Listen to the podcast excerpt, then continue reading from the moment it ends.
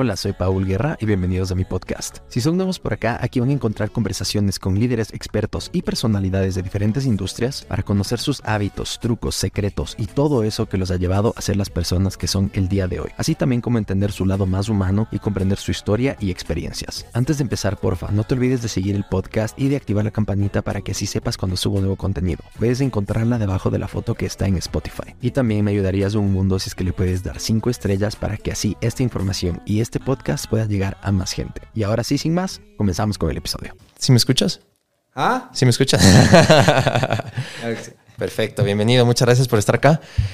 Y pues nada, estamos esto, a ver, antes de empezar, esto seguramente lo voy a lanzar en agosto, entonces para que tengas un poquito el contexto, obviamente lo lanzo justo un poquito antes de que empiece la campaña. Antes, es antes de la, la campaña ya empezó, verás. No, pues no empieza del 9 al... Acaba de cambiar, es que no, hizo una travesura, dice que el CNE adelante el, proceso de campaña y acaba de comenzar.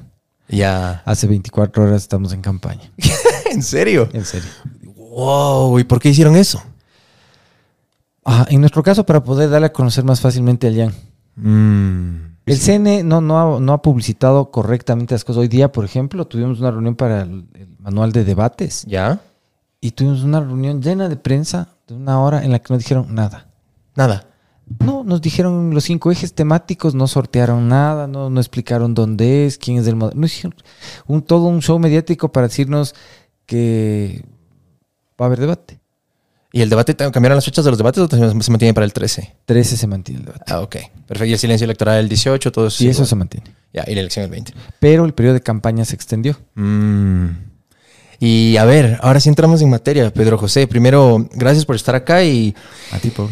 ¿Qué ha pasado en todo este, este proceso? Yo, como muchos ecuatorianos, te conocimos en la elección presidencial anterior. Y ahí viene un montón de temas que tú no inicias tu camino político ahí. Eh, tú estabas ya de cierta manera pegado a Creo en la elección anterior que fue contra Lenín Moreno. Y mucho antes estabas en la campaña electoral de Rodrigo Paz. Desde los 90 ya has estado siempre inmiscuido en la, en la política. ¿Cómo fue este paso y este brinco que has venido dando? Bueno, yo creo que la política realmente en mi caso comenzó eh, la primera vez que leí un libro completo que se llama El Erial de Constancia Vigil, tendría unos 8 o 9 años. Mm. Y ahí comenzó la política para mí. Cuando me di cuenta de que en realidad entre las personas hay unas que tienen que ayudar a las otras a, realizar sus sueños. Mm. Y que en el camino eso implica tener poder sobre las personas para poder ayudarles. Entonces la política es algo que me interesó siempre, es algo que he hecho siempre. Yo no soy de los que dicen dejo algo para ser político mm. o es un sacrificio, una cosa. No, esto es lo mío. Yo soy político de cepa. Tengo en el ADN eso, está metido, eso es lo que hago. Y soy abogado, escribo o hago otras cosas para poder ser político. Mm. Eso es lo que más me gusta. Así que no, el, tema político, habiendo estado presente en toda mi vida, en, en, realidad es un proceso que ahora tiene una sustancia distinta. Después del activismo puramente ciudadano en contra del autoritarismo del régimen de Voldemort, no puedes nombrarlo, dices tú. Yo prefiero decirle así. Mm. Sí, porque Para no darle más poder. Es que así es como funciona. Claro. Por eso prefiero decirle Voldemort.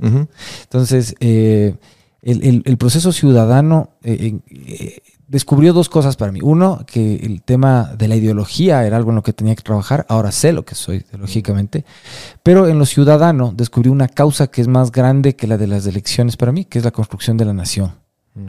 Entonces la, política para mí siempre ha estado ahí y, ahora el propósito me, lleva a definirme como liberal, un liberal que puede conquistar los votos de la izquierda, mm. que puede reordenar las prioridades de la derecha, que puede trabajar con todos para un propósito en común que es la nación. Ahí viene lo que, lo que acabas de decir, que ya he escuchado en podcast, en entrevistas, en todo lado te preguntan lo mismo, entonces no me quiero ir por la misma línea, sino más bien esto que sí, que Pedro José Freire es un bailarín, que Pedro José Freire firma la Carta de Madrid, y después se lanza en el Partido Socialista y que, que, que mismo defínete, brother. Entonces, yo de lo que veo también puede ser parte de tu formación, porque estuviste en el colegio alemán. Es gente muy práctica. Hablé con otros son mejores de haciendo mucho. Él me dice lo mismo. Yo soy muy práctico. A mí no me gusta ponerme labels, ni etiquetas, ni izquierda, ni derecha, ni nada.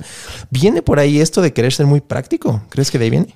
Em, creo que la educación que tenemos en el colegio alemán, o sea, no, por ser el colegio alemán, sino porque es el sistema de educación alemán, eh, tiende a que las personas, más que solo ser prácticos en el sentido de ser utilitaristas de las ideas o de las personas, eh, no nos hagamos bolas con lo que son nuestras prioridades personales frente a las necesidades generales, cosas más importantes que nosotros mismos. Entonces, si tienes que salvar... Eh, a las personas eh, de, morir en un incendio o definir si eres anarcocapitalista o si eres un poco libertario o eres realmente socialdemócrata, tienes que abrir la puerta y ayudarles a salir. Entonces, en ese sentido coincidimos.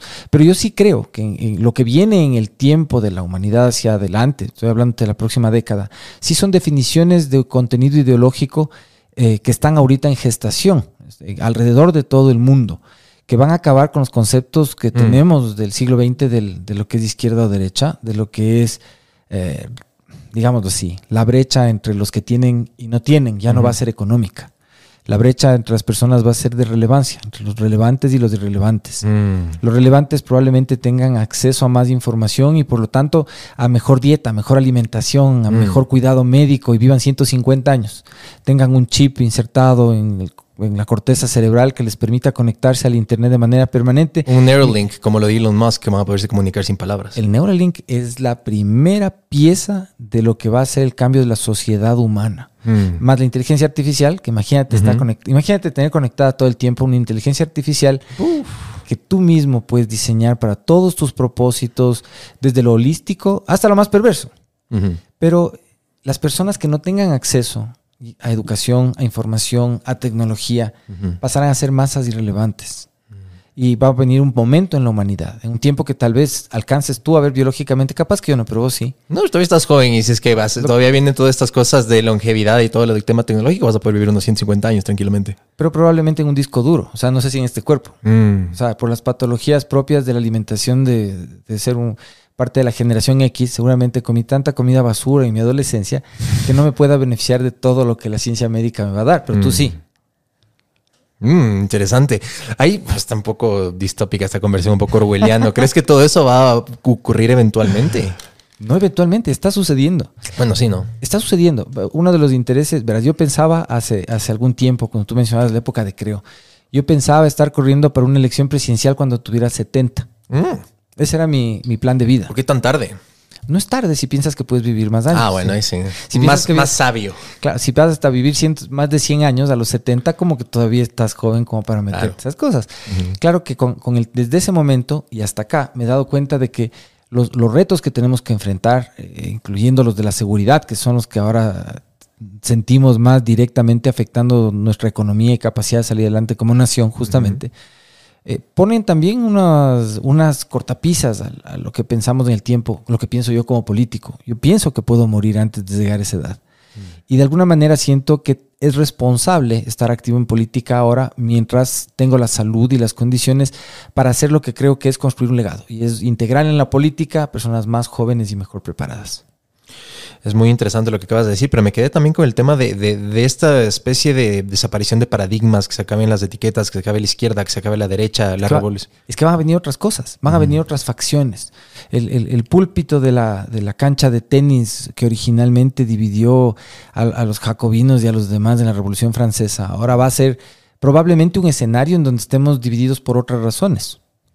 Y en ese escenario, a nivel global, a mí me preocupa mi gente, me preocupan los ecuatorianos, mm. porque nosotros necesitamos estar en esa cancha no como espectadores, sino como jugadores. Y en ese contexto estoy dispuesto a hacer que los que se crean de izquierda o se crean de derecha o se crean lo que se crean, mientras tengan clara su identidad, prosperen. Aparte que tenemos este otro problema un poco más macroeconómico y también geopolítico y un montón de cosas, pero se viene una disminución terrible de la población a nivel mundial que ya está pasando en, culturas de Oriente, vemos lo que pasa en China, lo que está pasando en Japón, eventualmente en los Estados Unidos está pasando eso en Europa. También estamos viendo la caída del dólar. Vamos a ver qué pasa con BRICS y todos estos otros grupos que empiecen a asomar. Tú dices el tema de la democratización de la tecnología a través de inteligencia artificial. A mí o sea, escucho mucho que a la gente le da miedo perder sus trabajos, pero yo no le tengo tanto miedo a la inteligencia artificial, yo le sigo teniendo miedo, miedo a la estupidez humana más que a la inteligencia artificial. Totalmente. De hecho, se nos da fácilmente, ¿no? Se nos da fácilmente en grandes cantidades, diría, como decía Einstein, de manera ilimitada. Mm. Es así. Más, bien, yo creo que la inteligencia artificial realmente puede ayudarnos a caminar más rápido. Eh, si estamos dispuestos a aprender, si le damos más herramientas a la gente para usarla. Eh, esta semana, antenoche, justo eh, hablaba con un par de, amigos que les estaba contando que me invitaron a ser expositor en una, en una de estas simposios ahí de consultores políticos. Yo no soy consultor político, he hablado con 30 y hay uno solo que me ha parecido competente, el resto parecen vendedores de galletas. De humo. Ridículos, la mayoría son gente ridícula que se aprovecha de la ignorancia de los políticos, que son una vergüenza con políticos y se, dejan asesorar de vendedores de galletas. el hecho de que me inviten a mí a, a dar una conferencia como como cosa importante. yo le agradezco, con mucha humildad agradezco, pero habla muy mal del gremio. Mm. Eh, que de hecho va a oír este podcast y qué vergüenza, pero igual les voy a dar la conferencia. pero es que, a ver, tienes una formación muy interesante, o sea, porque dices que eres abogado, obviamente sabes no digo que soy, soy abogado. Es que yo también, es cierto, es verdad. Yo también soy abogado, por cierto, colega, mucho gusto. Es que hay una sobrepoblación de abogados, pero sí. Y la inteligencia artificial se va a encargar de eso. De filtrar más. Pero lógico, o sea, de, hecho, yo, veo, ponte, mis compañeros, algunos de los que todavía se maravillan con el WhatsApp y están lejos de, haber visto por primera vez alguna versión del GPT o el AI Smith o alguna cosa. O Mid Journey o algo así. Claro, ya están jodidos. Ya, ya, están fuera de mercado. Mm. Porque eh, a la velocidad a la que puedes producir textos legales, comparar doctrina, hacer legislación, comparar, todo es una velocidad diferente. O sea, se quedaron en Lexis 1.0. Probablemente, sí. De hecho, ¿sabes? Cuando recién salió Lexis, la familia Hidalgo tenía tres o cuatro pilotos de prueba del sistema y uno fue mi oficina. ¿Pérez Bustamante en tus inicios o antes? No, ya, ya mi oficina. Ah, Pérez, Bustamante no es mi oficina, fue mi escuela. Pero mm. Pero AFCL Abogados es mi oficina. De hecho, la marca existe todavía. Sigo, sigo pagando patentes, impuestos de renta para que se mantenga ahí, porque tiene buen currículum. Al final de cuentas, ha hecho cosas interesantes. Y eh, entre esas, por ejemplo, haber sido uno de los primeros pilotos de prueba de el primer sistema informático que hubo, que, fue Lexis, justamente. Súper interesante. A ver, vamos un poquito desde ahí, porque desde la U estabas en la Cato, estabas en la Católica. Tuviste que defender la tesis, si no me falla la memoria, Carlos Julio fue parte de tu no fue la tesis, no fue la tesis, fue, la fue lo que se llamaba el examen comprensivo de, para licenciatura. Que era el primer paso antes de ser abogado. En esa época, tú para, terminabas la cadena de procesales te sorteaban una sala de la Corte Suprema de Justicia, que se llama así ahora la Corte Nacional. Ibas y donde unos magistrados y te tomaban examen. Y si pasabas bien, si estaban de buen genio ese día, bien. ¿Y era oral o era escrito? Oral, un examen oral con tres ahí veteranos que... primero que te logre, ah, para muchos era una vía, había un vía crucis terrible que, que te logren dar la cita para tomarte el examen. Mm. Y eh, a mí me tocó una cosa bien interesante ahí. Pero, bueno, primero di el examen por adelantado, porque quería irle siguiendo a la que es ahora mi, actual esposa. Digo actual esposa de chiste porque es la única que he tenido. Eh, pero por si acaso. Valga el disclaimer. Por si acaso, exacto. y eh, para irle siguiendo, tú podías escribir una tesina. Le decían tesina al final, ahora es tu cualquier papel de, deberes. Los deberes de ahora son más complicados que las tesis de mi época, ¿no? Y escribías de esto, dabas el examen si acababas procesal y te daban tu título de licenciado y eras licen. Claro. Entonces, para yo poder irme siguiendo a la de Chicago, me adelanté. Esto, tenías las notas, creo que era en sexto, séptimo semestre, yo me adelanté a hacer esto en quinto. Ya. Eh, obviamente se conchavaron mis profesores, me ayudaron mis jefes, fue todo. Cuando fui a dar el examen a la corte, el Miguel Macías Hurtado, el presidente de la Corte, era asociado de Pérez. Eh, en Guayaquil, claro, bastante antes de posesionarse en la Corte. Y René Bustamante Muñoz, que es Bustamante en la puerta de Pérez, Bustamante, era mi jefe, mi jefe querido, incluso después me casó él. ¿Ah, sí? Claro. ¡Wow! Sí, sí, sí, sí.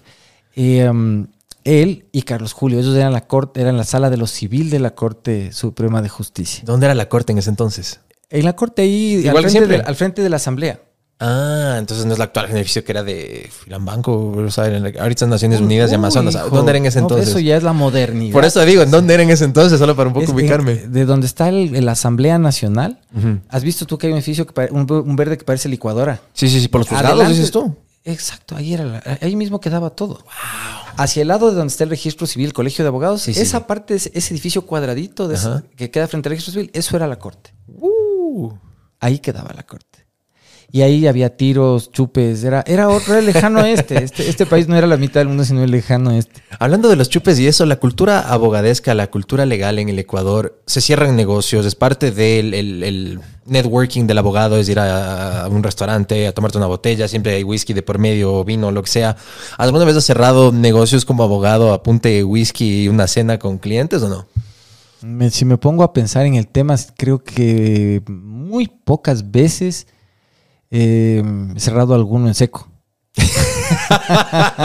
Pensé que me ibas a decir, no, la verdad, todo, todo en orden, al revés. No, pero es que, a ver, la, verás, la, ética de nuestra profesión es, una ética esencialmente que se construye en varias etapas. La una es la, confianza que puede generar el comportamiento ético del abogado. El tema no es que no te pegues un trago con un cliente, es hasta dónde te puedes pegar un trago con un cliente. Mm. ¿Sí? No solamente por tu propia habilidad de dar un consejo, sino por la de tu cliente de hablar más de lo debido. Mm. Entonces tú eres responsable. Cuando tú te vas a comer o a tomar un trago con un cliente, eres responsable de lo que pasa en ese almuerzo, esa cena, lo que sea. Y mientras seas responsable, mientras actúes con ética, yo creo que está bien. ¿Cómo ves los primeros días de Pavel Muñoz en la alcaldía de Quito? Bien. Eh, tenía, tengo expectativas altas de Pavel, verás. Te he escuchado en algunos lugares decir que te parece una persona inteligente, que te lo has topado en es, ocasiones. me parece un tipo inteligente, bien intencionado. Eh, tenemos diferencias de concepto en algunas cosas, algunas de las soluciones que él plantea. No, digo que son buenas o malas, simplemente son visiones diferentes de las cosas. Eh, obviamente él confía más en la capacidad de que el Estado tenga si es necesario esteroides para mover los músculos. Yo en cambio creo que es necesario que las sociedades del sector privado tengan fuerza para generar prosperidad. Entonces, son simplemente enfoques distintos. Puede ser que funcione el uno, funcione el otro, dependiendo del momento. Yo creo que estamos en un momento en donde sí, la fuerza desde el Estado es necesaria para ordenar cosas. Tienes un metro parado ahí que no se va a arreglar con la buena voluntad del sector privado. Necesitas una ignición de la decisión política del alcalde de Quito ni siquiera de los concejales, está en la mano de él. Tienes el tema de la concesión de, la, solución Guayasamín, que está en sus manos, no está en manos del Consejo Municipal. Tienes que resolver qué haces con las famosas casas de Solanda, cuáles mismos son las que tienen problemas de caerse por el metro y cuáles están construidas en un sitio en donde no debió mm. autorizarse construcciones. Todas son cosas que pasan por el liderazgo del alcalde, que de hecho yo creo que mientras más rápido él defina soluciones, más relevante va a ser el resultado de su gestión para el bien de Quito. Y justamente vivimos algo. Las seccionales para mí fueron y para muchos ese termómetro que nos mostró cómo están un poquito las, las fichas electorales, que no fue hace mucho, fue en febrero, si no me equivoco. Y de ahí, bueno, viene este, esta transición que por eso es que te dicen, sí, que Pedro, que bailarín, pero eh, como te digo, o sea, amigo, después de cuál partido, ¿en cuál partido estuviste? Nunca he estado en ninguno. O sea, claro, no, no eras afiliado, pero, o sea, utilizaste el partido para lanzarte. Y voy a utilizar todos, que es lo que digo siempre. O sea, mi propósito es llegar a usar todos. Bill Matraca me hizo una una caricatura maravillosa sobre la cual de hecho ya me dio derechos también. creo que cuando le busqué ya pensó que le iba a mandar al pan, ir a agradecerle, porque de alguna manera ilustra el camino que he decidido seguir. Me mm. falta la UP, me falta Pachacutic. ¿Y de? Que sí intentaste, pero no, no pudiste, estaba medio jodido entrar eh, para la anterior elección. Con la idea he trabajado de otras maneras. Mm. Hay proyectos de ley que he metido a través de la idea varias veces. Primicia. Se he trabajado de, de, otras maneras y de hecho una de las personas que, que más cerca trabajó conmigo en el área de, energía, de parte de mi oficina, fue un miembro, yo creo, de los más ilustres, de los dos más ilustres de izquierda democrática, Raúl Bacacarbo. Mm. Entonces, em, creo que la idea debería reconstruirse. y creo que todos merecen una oportunidad, sobre todo las instituciones que tienen trayectoria, tienen la responsabilidad de ponerse de pie de nuevo. Y espero que la idea lo haga pronto. ¿Y en qué momento viene esta transición a estar ahora en el equipo? Bueno, eras el binomio, pero el tema del CNE no pudiste de Jan Topic. ¿Quién ah, fue el primero que se.?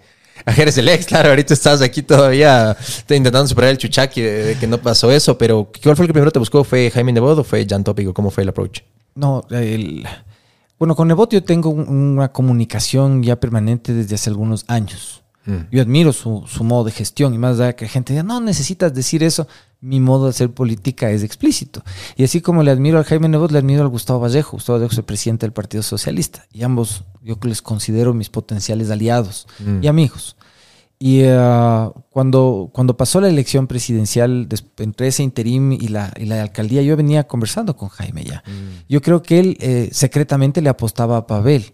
¿Ah, sí? Bueno, no sé si tan secretamente, porque creo que eh, Jaime es un tipo que también tiende redes hacia los lados más complicados, porque la política consiste en lograr trabajar con todos. Mm. Y creo que él, lo hace. No sé si es que se anime a hacerlo algún día como lo hago yo así tan explícito, Ajá. porque es old school, es otra cosa. Exacto, es súper old school. sí. Pero yo creo que lo hace. Yo creo, creo que lo hace. Hablar con Pavel, con, con Aquiles. Le conocí a Aquiles el otro día en Guayaquil. ¿Así? ¿Qué tal te cayó? Bien. Buena parece- gente. Sí, sí, definitivamente me Pilas, parece. carismático, joven. Sí. eh, Pro empresa como Grandote. tú. Grandote. Sí. Barcelonista, eso es lo mejor. También. Que no, no puedo decir eso hasta la segunda vuelta presidencial. Ah, puta, claro, se caen. No puedo Sí, decir. sí. Ok, ok, hasta ok. que esté yo en segunda vuelta no puedo Cierto decir que eso. te escuché por ahí decir que no ibas a decir hincha de qué equipo eres hasta que ganes en segunda ronda. Hasta que tú esté seas yo en presidente. segunda Ajá. vuelta. Sí, sí. Chuta, exacto. Vamos a tener que sacar ca- ahí como en, como en reunión de abogados, ahí con unos whiskies a ver a qué confiesas hincha de qué equipo No, eres. yo mis waiver cuido mucho. sí, no. Y después va a salir como una cosa como, ah, soy hincha del América. Te inventas alguno que no tenga hinchada de la Católica. Así alguno fresco para no quedar mal. No, es lo que es. La pasión es lo que es. ok, ok, ok. Bueno, algún día. Algún día será. algún Pero día será. verás, volviendo a lo de, a la política. Sí. El, el, ah, el Partido Social Cristiano a mí me gusta mucho, pero me gusta la izquierda democrática también. Pero te he escuchado hablar en, no en contra, pero no eras muy fan de León Febres Cordero. Entonces sí del partido, pero no de los líderes que tuvo en cierto momento. o sea, le conocí a León en vida también, a él y a sus hermanos. Me parece un tipo muy interesante, pero eh, no es mi estilo. No, no es mi estilo de ejecución de trabajo. Es, es un tiempo, es, ese es un tiempo rudo, ¿no? En donde la, la gente iba a la asamblea y se, se sacaba la pistola, se daba de puñet. O sea, no es que, no es que a ratos no de ganas de cascarle a alguno, pero, pero realmente el mundo ya no es así. Mm. Ya no es así. O sea, tienes que. Y de hecho, si le buleas a alguien mucho, me pasa a mí porque a mí me gusta joder. Jura. Claro, le, le buleas a alguien y se resiente. Oh. Me acaba de pasar, no voy a decir el nombre, con un social cristiano que le pegué una, una puteadita recién. Al del sueldo que no le Fue alcanza, fue a dices tú. quejarse con la mamá, el pendejo. No. Sí, sí. Pero bueno, eso, así es la gente ahora, ¿no? Yo, yo digo, sí, estamos en un mundo que es más sensible y se ha sensibilizado por las circunstancias, pero eh, yo creo que tenemos que volver un poco más duros Mm. y, y en buen sentido. Tomarnos las cosas con, con humor, porque lo que viene de adelante es difícil. Si no podemos sonreír al mal tiempo, estamos fregados. Y si no puede reírse de uno mismo también. Cuando la gente Claro. toma muy en serio, a veces también es como que eh, hay que tomárselo light. Es- no, o sea, hay que saber reírse de uno mismo. Yo, yo, yo eso es algo que sí hago bastante seguido. Estaba chequeando tu eh, playlist de Spotify, porque una de las plataformas donde más escucha este podcast es en Spotify. Y ahí estaba haciendo mi research y veo a Pedro José Freire y tienes ahí un listado. Me salió mayonesa, maluma, y tienes, pero harta música de farra, felices los cuatro, tienes cosas más de los 70, tienes de Tenía, todo. tenía otras cosas, pero me hicieron quitar por la campaña presidencial. Ah, sí, sabías que eso decía- estaba public ahí para que todo el mundo lo vea. Claro, pero por ejemplo me hicieron bajar todo lo que era música clásica. Me decían, no puedes poner algo de, de esto. Como Sixto Durán Ballén, así todo el playlist de todo lo clásico, lo re top. O sea, sí me gusta mucho la música clásica. No todo. Hay cosas que no puedo oír simplemente. O sea, eh, hay, la mitad de las piezas de Wagner me causan jaqueca. O sea, hay cosas que no me fascinan. O sea, hay cosas que no me gustan. Hay cosas que sí me agradan. Ponte, cuando oigo los, los Bach, cualquier cosa de los Bach, puedo oír una, una buena hora y me duermo. Si me despierto y vuelvo a oír lo mismo, no les vuelvo a oír, no vuelvo a oír un, un año. ¿Ya? Beethoven también me, me, me puedo poner eso para dañarme el genio. Ponte antes de un debate. Claro. ¿Y eres bueno para una farra? Eso tienes que preguntarle a las que han farreado. claro, porque alabanza en boca propia es vituperio en boca ajena. Claro, eso es bueno, es bueno. A ver, volvamos al tema. Entonces, ¿quién fue? Fue Jaime Nebot, entonces el que te propuso, ¿sabes qué? Queremos que seas el binomio de Jan. Eh, no, fue Jan. Ya. Fue Jan ¿Lo directamente. conociste directamente por ese primer approach o ya se habían visto alguna vez? Eh, o sea, yo ya había leído sobre él, obviamente, creo que él había leído sobre mí cuando pasó el tema de la, el tema este de la secretaría que le choleó Sí. tontamente. Sí, presidente hablamos, de aquí, realmente, fue- pues, le- le- le- o sea, yo, yo vi el perfil de él y de entrada estábamos en plena discusión con la gente del quinto poder que estaban proponiéndome que sea candidato a la presidencia. Y tenía números, de hecho sí tenía números, mejores que cualquiera de los que están corriendo ahorita. Pero le veo a este man y digo, ese es el perfil que se necesita ahora. Mm. ¿Cómo se llama ese man? Puta, agarré. Sí, lo ubiqué, es este. Le escribí. Y él me contestó. Me dice, yo soy yo, yo, yo te sigo desde hace rato y voté por ti. Y empezamos a conversar. Una. Unos pocos días después nos reunimos. Vino a Quito Jan. Pasamos un día conversando y le animé a que se meta. Tres, cuatro días más tarde estábamos haciendo el video de lanzamiento. Ah, esto fue antes del video que se viralizó que él estaba en Guayaquil en esa terraza. Esto ya, habías hablado- ya habías hablado con él. Fue hecho con esto. Con este teléfono. ah, juro. No jodas, o sea, te fuiste de productor del lanzamiento de la campaña de Jan Topic. Yo no sabía eso. Yo pensé que él, como que yo me lanzo solo y ni sé qué, pero ha estado O sea, es, él se lanzó solo, Claro, pues claro, fue una decisión de él. Y pero, tres, cuatro gentes, o sea, no había, no había más. Wow. Y claro, él me decía, vas conmigo. Eh, y yo no, no le dije que sí de, de una. no, no es que estaba... O sea, lo que, lo que me pareció es que era el perfil correcto. Entonces, una semana después, me dijo, ¿ya qué fue? Vas, y le dije, ya, ok, voy. Y ahí viene, pues, este, esta alianza que lastimosamente por lo del... Bueno, no lastimosamente, o sea, me parece... ¿Tú qué opinas acerca de eso del tema de la paridad de una vez ya que estamos topando ese tema? Em, creo que es una conquista, es una conquista para las mujeres ecuatorianas. No, no es un tema de estar a favor o en contra, es algo Si que se no, ha ten- logrado. si no sea, se daba de esta manera, algo que nunca iba a pasar orgánicamente, sientes. Yo siento que de todas maneras la, la competencia de las personas para el ejercicio de un cargo público no puede estar dada ni por su orientación sexual ni por su naturaleza biológica. Ahí viene el tema de la meri- meritocracia, todo este debate que existe no solo en... Y, y al ser esto política, no solo es meritocracia. O sea, yo creo que sí tenemos que meterle una, una, una vara de salto a la política, un- una evaluación mínima para las personas que quieren hacer política, una, unos mínimos, unos mínimos tolerables. No, no es excluyente. Yo no, no creo que desde ningún punto de vista sea una violación de derechos de nadie decirle, vea, demuestre que usted puede participar en el libro leído para ser presidente. O sea, que, que- que alcanza a leerse un librito al año. O sea, algo, alguna gracia tiene que poder hacer. Claro. Y, y ahorita el tema es que el sistema es tan laxo que Mm. literalmente cualquier ignorante con la determinación suficiente y la plata eh, puede llegar a ser presidente. Para muestra un montón, y no solo presidente, la asamblea está terriblemente. Y es un círculo vicioso que no importa cuántas veces decreten muerte cruzada, va a seguirse Va a llenando de gente. lo que- mismo. Sí, es un círculo Va a vicioso. repetirse lo mismo. Sí. O sea, yo tampoco, tampoco digo que tengas to- todos los títulos que tiene el JAM, porque en cambio esos, o sea, tienen pocos seres humones en el planeta. UPenn, Harvard y London School of London School of Economics. Economics, Sí. fuera de la- todos los temas de formación en seguridad, que esos Sí. no publica porque son un montonzote también. O sea, eso Y mi escuela preferida, la de la vida.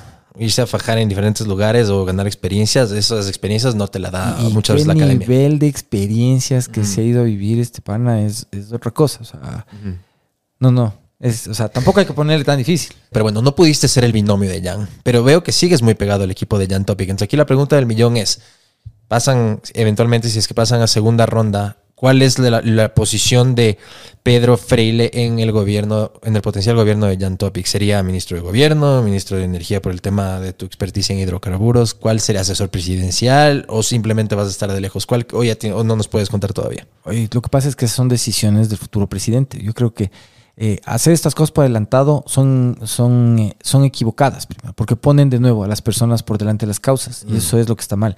Lo que sí estoy haciendo es trabajando en el, en el plan, específicamente en el área económica. So- Estoy apoyando con otro grupo de personas profesionales recontra top en tener eh, contacto directo, inmediato de nuestro plan con el Fondo Monetario, con el Banco Mundial, con los países acreedores, la Unión Europea, los Estados Unidos. Y no es que soy diplomático, porque eso sí es una cosa que tienen que hacer los diplomáticos. Para mí eso sí es un oficio, zapateo de zapatos. Yo por mi oficio sé cómo lidiar con gente de fuera, pero no soy un diplomático. Entonces, por lo menos ya sabemos que canciller de la República, negado, eso no sería. yo le veo difícil porque creo que ah, tenemos gente valiosísima en el servicio exterior. Yo más bien creo que nos hace falta un servicio interior. Creo que es necesario empezar a formar. Que lo destrozaron de cierta manera lo que había en Cancillería, la, Sí. la escuela diplomática que había ahí. Y Sí. ahora creo que la están intentando recuperar, pero... Y creo que se va a lograr recuperar. Pero ahora te digo que también se necesita hacer algo así para la administración pública. Mm, Eso es el próximo proyecto en el que vamos a meter en lo paralelo a lo política, digamos, en lo parapolítico. ujú. Y en el gobierno lo que ya quiera que le que, que crea él que le pueda apoyar. Fíjate que eh, hay que pensar conscientemente que para la segunda vuelta vamos a necesitar sumar otras fuerzas políticas que tienen expectativas también de participar.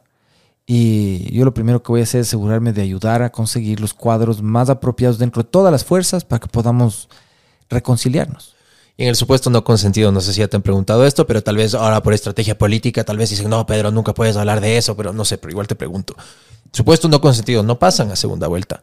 ¿Ya tienen pensado alianzas a quién apoyar, qué hacer, qué no hacer? ¿Está eso sobre la mesa o no lo han pensado? ¿Están solo con el objetivo de pasar a segunda vuelta sí o sí? No, ahorita el esfuerzo es pasar a segunda vuelta. Objetivamente eso es lo que estamos haciendo. Creo que las otras fuerzas políticas con las que mantengo contacto, de hecho, esto estoy tratando de, de- de convencerles de que de alguna manera todavía podrían ellos Declinar. hacer lo que hizo Omar Ceballos en el caso de la alcaldía de Quito Mm. y sin retirar, porque no se puede legalmente retirar una candidatura, endosar su participación a favor mío. Él lo hizo. Yo, yo hice ese ejercicio eh, después de analizar si legalmente es viable y todo eso ya se hizo en la elección de Quito, por primera vez en la historia. Pusimos un partido de derecha con izquierda y logramos que un candidato inscrito endose su votación hacia otro candidato. Y funcionó, pudiste ver en el conteo si es que realmente esos votos... Sí, sí, nosotros pensamos que sí. O sea, no fue, no, fue así descomunal, pero se hizo. lo importante es el ejercicio ético y demostrar que jurídicamente además puede producir frutos. Eso puede suceder ahora. Y, yo sé que, que, no es, y de hecho no es prudente decir con quiénes ya he hablado, pero lo estoy haciendo y creo que lo responsable sería que no pase lo de Quito, que tuvimos candidatos que eran súper conocidos y que resultaron siendo, eh, tampoco puedo decir chimbadores ahorita, aunque lo estoy pensando, porque en estas instancias sonaría feo decirle chimbador a alguien, pero eh, en realidad eh, no debieron participar. Y cuando yo les dije antes de la elección, no participes porque vas a sacar estos números, mm. no me creyeron. Decían, no, si a mí me conoce todo el mundo. si yo toda la vida he estado aquí dedicada a esto y toda la vida tal. Por bueno, dijiste dedicada, yo creo que ya sé a quién te refieres. Dedicado, dedicada, no importa. Pero la cosa es que era evidente y, mm. así es evidente ahora, que tenemos candidatos con un alto nivel de conocimiento, mm. pero con negativos muy grandes, con mochilas pesadas a, las espaldas que no les van a permitir tener los resultados que piensan que podrían tener porque son famosos. Mm. Esto no es solo una cuestión de fama. Y justamente, bueno, por lo menos, o sea, si hay un avance o algo que yo puedo recalcar de todo esto es que por lo menos ya no son 18, ahora son 8. O sea, y algo se ha progresado. Sí, es, es algo, sí. no te noto muy contento todavía. Es, que todavía no tenemos un sistema de, eliminación por competencias. O sea, todavía no. Unas primarias, algo. No solo es la, quién elige, sino quiénes se hacen elegibles. O sea, todavía yo sí creo que habría que tomarles alguna prueba. O sea, a ver, señor, le vamos a filmar, vamos a hacer un podcast, le vamos a poner comida adelante para ver hasta cómo coge los cubiertos. O sea, alguna gracia. yo, sí he visto unos candidatos que tenemos que son una maravilla para hablar fuerte, pero que no saben cómo coger un tenedor. Upa. Literalmente, no saben cómo sonarse los mocos. No, va a representar a la nación. Tiene la obligación de representarnos bien. Y es gente que lo que hace es chillar, pero que no tiene ni siquiera costumbres de vida, le huelen las patas. Con harta pecueca y queriendo ser el primer mandatario del Estado, ¿no? Pues, o sea, hay que ser y parecer para muchas cosas en la vida. Pedro, en la, época de, la, alcaldía, te hacían como una unión con, con el tema de Nayib Bukele por el tema de seguridad. ¿Eso se mantiene igual en el proyecto actual con, con Jan? ¿Cómo fue tu acercamiento? Porque había un, ah, leí un artículo, obviamente en esa época, y me pareció interesante por lo que estaba viendo. El, acercamiento fue a través justamente de un joven que tiene un interés, un empresario joven que tiene interés en, muchos temas de seguridad y como me había oído a mí desde la presidencial que yo buscaba cosas, me dice, yo te puedo conseguir un contacto con el gobierno de Bukele. Entonces, de esas que te dicen, sí, claro, dale, dale, dale, dale, dale, pana. Cuando me dice, la próxima semana podemos viajar, ¿a dónde? Me dice, Al Salvador, ¿ya? En serio. Le digo a mi estratega, le digo, oye, ¿será de irnos? Claro, lógico. Pero el interés primero de ellos, y yo creo que es lo correcto éticamente, es ellos tienen una verdad que defender, que es cómo hacen su gobierno y cuál es su sistema para el tema de seguridad. Porque claro, ellos tienen un problema en ciernes enorme por violaciones de derechos humanos, que son conscientes. La gente alrededor de Bukele son triple A, o sea, tiene abogados graduados en Stanford, en Yale, no son así nomás. Y el hermano de él también está súper muy, muy bien conectado en los Estados Unidos. Todos, pero digo, el equipo que está ahí, dando la cara al proceso. El Gustavo Villatoro es uno de los abogados más inteligentes que yo he conocido. El tipo es espectacular. Y él está poniendo su persona con consecuencias de delitos de, derecho, de lesa humanidad mm. para proteger el proceso político del presidente. El, eh, Mario Durán, el alcalde de el alcalde de San Salvador, el procurador general de Estado, son gente de primerísima y saben lo que están haciendo. Claro que viendo hacia atrás hay cosas que te dicen eviten hacer estas cosas. Y hay cosas de su proceso que nosotros creo no endosamos, como el, la manera en la que ellos organizan su sistema carcelario. Entonces la relación con ellos sí se mantiene. Y, yo creo que la, relación del quinto poder, del proceso del que soy parte y, nuevas ideas que ha espartido en El Salvador, es algo que debe mantenerse. Y como puede mantenerse con muchas otras fuerzas políticas que tengan resultados efectivos en determinadas áreas, que pueden ser desde la salud, la alimentación, el turismo, lo que sea, lo que, sea que valga la pena hacer. Y en el tema de seguridad es evidente que ellos no solamente han logrado que San Salvador sea seguro, sino que han logrado cohesionar las bases sociales alrededor del proceso de seguridad. La gente no solo confía en el presidente, sabe lo que le toca hacer, sabe por qué confía en el sistema y sabe cómo funcionar. No solo es que andan por ahí felices como pitufos en una aldea, sonridos todo el día. No, ellos son parte de un proceso social en donde los equipos de fútbol, los clubes de canasta, la organización barrial, todo tiene que ver con cuidar este activo precioso que ahora tienen, que es un país seguro. Claro, tienen 40 mil presos. Eh, es una pena. San Salvador tiene 300 mil habitantes, 40 mil presos es, una cosa Terrible. gigantesca, es comunal y, y, algún rato puede tener consecuencias. Pero no es solo lo que hay en las cárceles, porque los presos, digamos así, los PPLs que son delincuentes, son distintos de los que son criminales en el sistema de esos. Los pandilleros, los mafiosos, están en ese recinto en donde entran para no salir. Pero los otros tienen rehabilitación y de hecho salen y trabajan. Y les ves afuera trabajando. Tienen trabajo guiado, se sostienen a sí mismos tiene su virtud, pero el tema de, la cárcel grande, esa es, esa es complicada, es algo que no, no podríamos apoyar. Acabas de pasar por una, una campaña para la alcaldía de Quito y también tienes ya la experiencia de la presidencial, de la campaña anterior. ¿Cuáles errores? Porque nadie es perfecto. De ley hiciste algunas cagadas que dices, mierda, aquí me jalé, aquí me equivoqué, esto hubiera hecho mejor, etcétera. ¿Cuáles de esos errores y experiencia que ya has pasado ahora le puedes transmitir a Jan que no los cometa en esta candidatura? Es que esa no voy a decirte aquí porque estaría dándoles a los oponentes toda la receta de las galletas, pero... Lo que se pueda contar. Pero ponte, la, la, presidencial en realidad no hice campaña. Pues, o sea, la, presidencial yo no le di la vuelta a mi urbanización.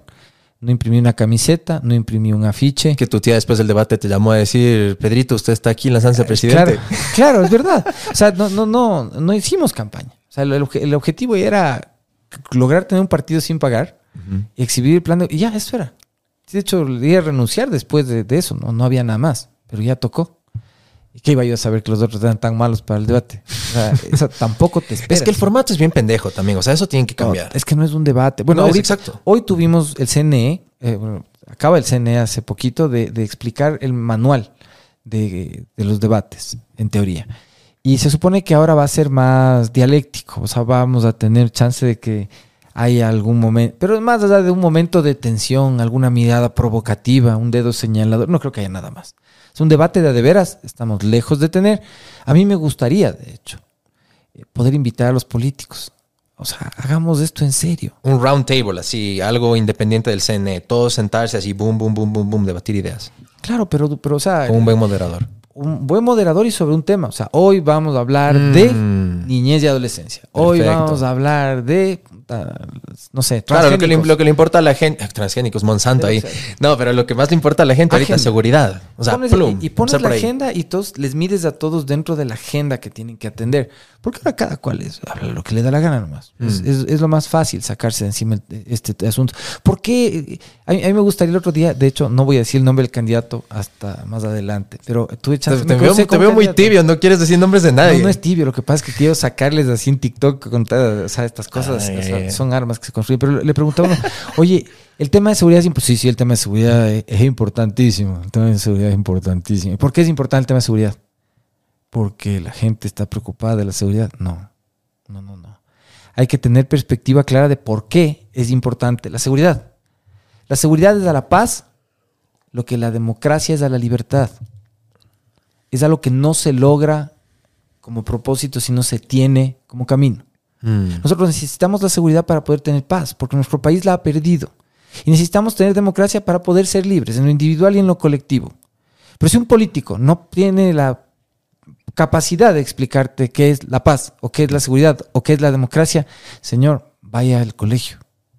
Regrese hacia atrás. No se sube en la tarima. No es cuestión de que salga bien las fotos. Usted no es cuestión de dónde estudiar. Si no sabe, no sirve. Muy el arte de la guerra, noto con esa idea que tienes que, hay que estar preparándose para tener paz, hay que estar preparado para todos, hay que trabajarlo de a diario. Hay que tener seguridad. Estoy hablando de la seguridad, no de la guerra. Sí, pero es el concepto. porque en cambio, no, en cambio, es, lo que pasa es que la seguridad en sí misma no es la guerra. O sea, más bien la guerra está en el ámbito de la política. Mm. Y se necesita la política para tener la paz, sí, también. Y la política puede ser tan somera como una conversación y la capacidad de convencer en un discurso como la guerra misma. Pero a ver, antes que, que me que eres súper hábil para comunicarte, me, me, sales así. Pero ¿cuál es ese error o lo que puedes decir que, que, le dices a Jambe, esto, esto no hagas aquí, por aquí hay algo que en mi experiencia no funciona? Um, no dejes de hacer ejercicio, come a tus horas, duerme todo lo que puedas. O sea, esa- de verdad, eso, eso debería ser como la- el manual de sobrevivencia de un candidato. Mm. Tienes que, y eso eso sí por la de la alcaldía, ¿no? Porque llegué- yo, yo sí llegué a colapsar en esta. Un día me desmayé. así. ¿En serio? Sí, claro. Sí, sí, sí. A ver, eso, eso a mí me encanta porque en el podcast me gusta hablar un montón de cosas. Eh, ahora es como que a, a raíz de esta elección política o de esta elección presidencial he estado hablando con un poco más de políticos. Pero a mí lo que me gusta hablar por lo general con mis invitados también es siempre como que esos hábitos, esas rutinas de éxito que tienen para lograr ser las personas que son. Y aparte, tú, Pedro José Freile, el ex candidato a la alcaldía presidencial, político, pero también eres, yo podría ser empresario porque tener tu propio estudio Sí, jurídico claro. es ser un Y empresario. he sido un empresario de, muchos tip- de, de muchas actividades económicas. ¿En, ¿no? qué más, ¿En qué más estás metido? Eh, me he metido en alimentos. Tuve un restaurante. Dos veces he tenido restaurantes. ¿En serio? Sí, me ha ido pésimo. Es jodido. Yo pensé que puta, imprimían dólares, pero el, el margen de utilidad es como el 7 o el 8%. ¿Dónde sabía Es eso? muy difícil, es muy intensivo, demanda 100% de tu esfuerzo, tiempo, atención. Es terrible. o sea, ¿De qué comida eran tus restaurantes? El uno se llama Agustín, tradición austriaca, hacía postres austriacos en el, en el jardín, me acuerdo. Mi socio era un ex marino austriaco, de, que era un cliente mío, que nos hicimos muy amigos, que tendría él 90 años, era un señor Wow. viejo, pero súper sano, y, y a su vejez decidió que pongamos un negocio. Y mm, no nos fue muy bien, porque él tenía su forma de hacer el negocio al, al estilo Segunda Guerra Mundial. Entonces Mm. se iba a los locales de al lado.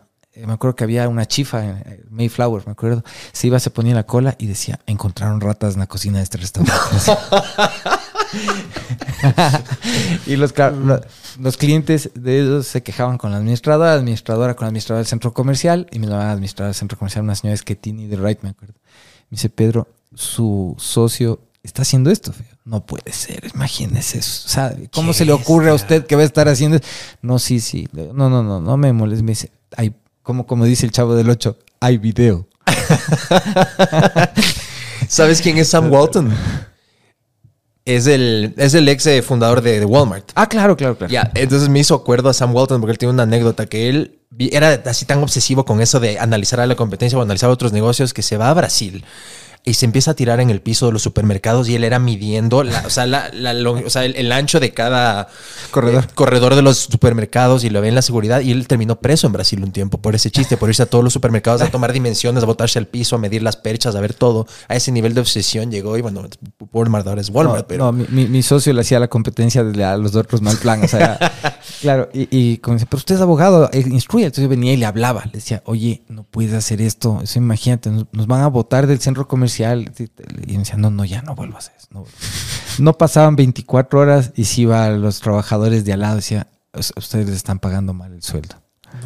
Claro, entonces se volvía a quejar toda la ronda. Regresaba yo, ¿qué hiciste ahora por eso? Me dice, pero no les volví a decir que había ratas en la cocina. Yo, o sea, esa fue la una. La otra, con él mismo, eh, tenía otro socio austríaco más joven. Y nos dicen, pongámonos un negocio entre cuatro. Un compañero mío de colegio también. ¿Qué nos ponemos? La conclusión era que pongámonos una escuela de idiomas, Wall Street. Ah, ¿esa era tuya? No, no, no. Ah, espérate. Aquí no. Porque aquí ya estaba tomado todo. Hay un señor Álvarez, creo que ya tenía las franquicias, no había cómo pedir. Pero nos dice un señor Adams, creo que se llamaba, que vive en Barcelona, el dueño de la franquicia, que tenía disponible una en República Checa. Nosotros, claro, pues República Checa, obvio. Estos manes están abriéndose de ley que van a aprender inglés. Pongámonos Wall Street en República Checa. Ya, pues empresarios ecuatorianos deciden ir a invadir República Checa. Literal. Entonces póngale plata y vamos a sorteemos quién es el que se va y a la República Checa. En Brno y en Praga me acuerdo que se puso el, el instituto. Una maravilla. El casting para la recepcionista, claro, el país recién abierto al mundo occidental. Las checas tienen fama de guapas.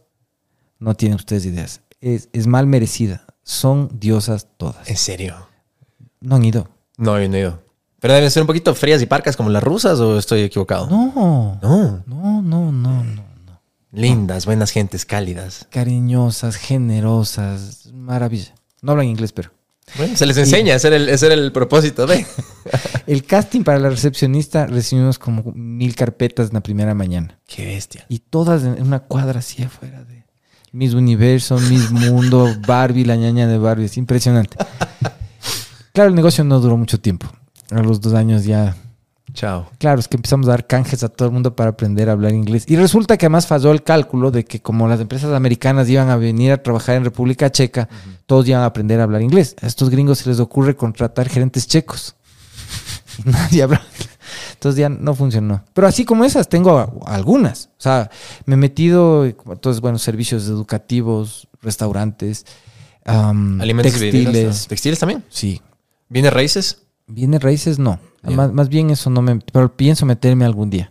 Lindo, a mí también me llama mucho la atención esa industria. Sí, no sé sí, por qué. sí, Eso de ver un terreno vacío de la nada, edificar algo ahí, no sé, me llama Es la maravilloso. atención. Sí. Sí, sí, sí. ¿Y practicas algún deporte? Claro, era seleccionado de natación del colegio alemán, seleccionado Del nacional, país, perdón, del- eso, del de- país. Del país, claro. Súper buena. Ahora ya no nado mucho, ahora ya na- nada, nada. ¿Competiste algún sudamericano para Sudamericano, Copa del Pacífico, Empire State Games. Sí, algunas cosas. Y todas las copas, Batán, Pacífico, digo Quiroga, que, o sea, todas las típicas que nadan los nadadores, todas, pues, claro, naturalmente. Ah, Diego Quiroga, el rector, es buen nadador también. De- Diego es uno de los mejores nadadores de la historia y mejores deportistas que ha tenido el Ecuador. Olimpiada. Claro, pues es, es Claro. uno- ese es uno de de veras. O sea, Sí. mira, lo, lo- lo raro en mí es que yo era nadador y soy patucho. Para los que no me han visto en persona, yo soy un perfume caro, así Eso. chiquito. ¿Cuánto mides?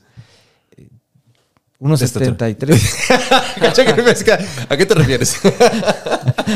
O sea, de ley, te cruzaste el San Pablo, de ley. Algunas veces, pero de acolite a los a amigos que eran fondistas. Yo era velocista, verás. Ah, ¿Y algún Ironman o no? No. No. El, el Yang es el único Ironman. Súper interesante esto, pero a ver, eh, ahora volviendo al tema que te preguntaba de los hábitos. Entonces eres una persona que has estado en muchas actividades y para estar en tu peak y en tu prime y, y poder tener un performance así a tope, tienes que tener buenos hábitos, hábitos saludables. Yo creo que los hábitos van, van un poco con, con momentos de la vida. Entonces, siempre he tratado de hacer deporte, a pesar de que he tenido momentos en mi vida también cero deporte. Bueno, nunca cero deporte, siempre he hecho algo, aunque sea dos, tres veces a la semana, pero he tenido momentos en que obeso. En serio. Claro. Dos- Pues, obeso ya de... Estás de el- 38 de pantalón. ¿En serio? Claro. No te veo, pero si tienes con- se Pues, te ve de pues, contextura delgada. Eh, no, o sea, es, es ahora que me voy cuidando a medida que avanza la vida, tienes que cuidar más. Pero yo creo que uno tiene que tener un balance. O sea, hay una cierta edad, pasadas los 40 años, y ya no te fuiste a las Olimpiadas, tienes que darte cuenta que ya no te vas a ir. Puedes irte de pasajero, de turista, pero ya no vas a competir en nada. Bueno, ajedrez tal vez no, pero ni eso, ya no. Entonces, tienes que balancear las cosas. Yo creo que hay muchos placeres que los humanos tenemos, y sobre todo los latinos, que yo no dejaría. O sea, pegarte una buena comilona de vez en cuando, un vinito, una trasnochada, qué sé yo, esas cosas. o sea, no, realmente no, no, no, no dejaría. Creo que es parte de mantenerte saludable también. ¿Cuántas horas duermes por la noche? Todas las que pueda. O sea, si tengo chance de dormir 10 horas, duermo 10 horas. Si necesito dormir dos, puedo dormir dos. ¿Ya haces ayuno o en, las- o en las mañanas comes eh, de una, ni bien te levantas? Solo hasta que como. ¿Tienes alguna rutina en especial por la mañana cuando despiertas para...? Me- para... Sí, me levanto muy temprano, cuatro y media, cinco, desayuno, Mm. apenas me levanto, eh, algo cítrico, hago, hago ejercicio. Después de ejercicio, desayuno. Eh, como bastante, o sea, yo soy de los que come varias veces al día. Mm. Ah, haga o no haga ejercicio. Y eh, creo que eso. Soy bien goloso. Tengo un ¿Cuál problema. es tu debilidad? ¿Los chocolates, Chocolate. las galletas? Sí. Puta, ¿Pero has probado los bios sin azúcar? Están buenísimos. No. Te recomiendo, verás, ahí en el súper hay unos, eh, unas como, como los pacarios, al mismo tamaño, es una barra así de chocolate, pero ahora hay unos bios que son sin azúcar y en chocolate oscuro y de otros sabores, hay uno de quinoa y eso, pero Está también hay una fundita de bombones surtidos igual sin azúcar, entonces por lo menos te quitas el, el- el gusto, la otra puedes mezclar yogur griego con Y si hay que tener, cosas. y si hay que tener cuidado, verás, pasado los 40, los riesgos de diabetes sí son, sí son reales, verás. Sí. Y es fruto de, o sea, depende de cómo hayas comido de chico. O sea, es una suma de todas las cosas que vas acumulando, ¿no? Claro. Ponte, fumar no he logrado dejar de fumar. ¿Cigarrillo todavía fumas? De vez en cuando, sí. O sea, antes hubo un tiempo que fumaba cajetilla o cajetilla media todos los días. Mis ¿De socios qué? fumaban también. ¿De rojo, del arc? ¿De qué fumabas? Eh, en esa época, ¿qué habría? Mentolados fumaba siempre. Heavy. Fum- sí, eh, pues, o sea, yo por joder decía que fumo mentolados por recomendación médica. Porque el mentolado es lo único que de verdad te baja la potencia. y a los babes estos ahora que están de moda, ¿sí les has hecho esos de No. nicotina? No, cero. No, no he probado. Esas pendejadas son súper adictivas también. No, no he probado. Es que eh, tiene su gracia el tabaco. Ha- Habanos un tiempo fumábamos en la oficina todos. Pero eso es lindo, es un ritual, es diferente pegarse un buen cigarro. Sí, claro, tiene que ser con comidita, con un coñac. o sea, Ajá, es- Meditativo, para un tema importante. O sea, Claro. tiene su, su ritual que es chévere. sí, sí, sí, sí, sí. ¿Para qué también? Sí. Sí, es bacán eso. sí. Y por las noches, ¿qué tienes? ¿Tienes alguna, antes de dormir, alguna rutina en especial? ¿Lees? ¿Qué es lo que haces antes de Eh, dormir? Lo último que hago antes de dormir siempre es rezar al ángel de la guarda. creo que la mayoría de quiteños hacemos esto también. Así, secreto, Ángel de la Guardia, dulce compañía, ¿cierto? Sí, claro. Claro, es lo último. Antes de eso, eh, depende. O sea, hay días que estoy, me voy del escritorio directo a dormir. O sea, Caes poc. claro, de una. Pero normalmente trato de hacer una parada, leer algo corto, unos 15 minutos, y después me duermo. Y, y ahí sí, depende de lo que haya a la mano, ¿no? O sea, Antes de dormir, ¿qué prefieres leer? ¿Ficción o no ficción? cualquier cosa. Sí. O sea, literalmente, cuando estoy de viaje me he llegado a leer el eh, manual de la plancha de vapor. ¿Cuáles son esos tres libros, Pedro José, que más han impactado tu vida? El Erial de Constancio Vigilio, creo. Ya justo el que hablamos al inicio. Obviamente. Em, Homo Sapiens, la- Uf. apenas salió. De hecho, soy hincha de Harari, ese es- quiero conocerle el de, de ley. Jan me habló de él también. Me dice que es uno de los pensadores que más le llaman la atención últimamente. Sí, claro, claro, Sí. definitivamente sí. Y em, uno de una señora, Mónica Smith, que leí reci- leí reciencito, que se llama Cities, Cities. ciudades. Sí, es muy interesante porque eh, te explica em, que en realidad las ciudades son como el Internet. En realidad es un sistema de redes que está ahí para suplir la incapacidad de autoabastecernos, de conocimiento, de alimento, de protección. Y, te, te- te va explicando cómo es que se fueron formando. Y en el camino de pronto te empieza a explicar el Internet. O sea, ya no estás viendo ciudades, sino las redes. Es, es bestial. Wow, se ve súper interesante. Cuando tienes un problema, cuando estás estresado, ¿quién es la primera persona por la que general a la que tú llamas? Mm, Depende del tipo de estrés. Mm. Claro, si es un estrés eh, espiritual, le llamo a mi mamá. Mm. Claro, para que me diga así con amor, déjate de pendejadas. Y ya, todo bien. o a mi hermano, mi hermano que, que vive en Emiratos, un poco lejos, siempre. es- pero le llamo a mi hermano, él también es un consejero fantástico. Sí, creo que a esos principalmente. ¿Quiénes son esos mentores que han moldeado tu vida y crees que te tienen en el lugar en el que mi estás? papá, mi papá definitivamente. Tu papá es masón, ¿verdad? Mi papá es masón, sí. Sí. Sí, sí, sí, sí. Yo no, pero por si acaso. Sí, sí, sí. Em, el Gustavo Novoa, muy influyente. El Jorge Rodríguez, fundador de la Comisión Nacional Cívica Anticorrupción. Bastante. Ah, creo que el Francisco Roldán, Mm. eh, bastante también. Así de carne y hueso. Mm, mi abuela Grace. Entonces, de hecho, le cito bastante. Un cague de risa. ¿Sí? Sí, sí, ya se murió. Pero era ¿Cuál crees que ha sido ese legado que tu madre y tus padres han dejado en ti? Mm, un montón, un montón de cosas. O sea, no, no te podría decir que es uno principal, sino todo. O sea, yo soy lo que soy porque me han enseñado. ¿Has tenido meditaciones entre tanta lectura y cosas que has estudiado? Eventualmente asumo que has de haber leído filosofía. ¿Has pasado alguna vez, has meditado sobre tu muerte? ¿Le tienes miedo?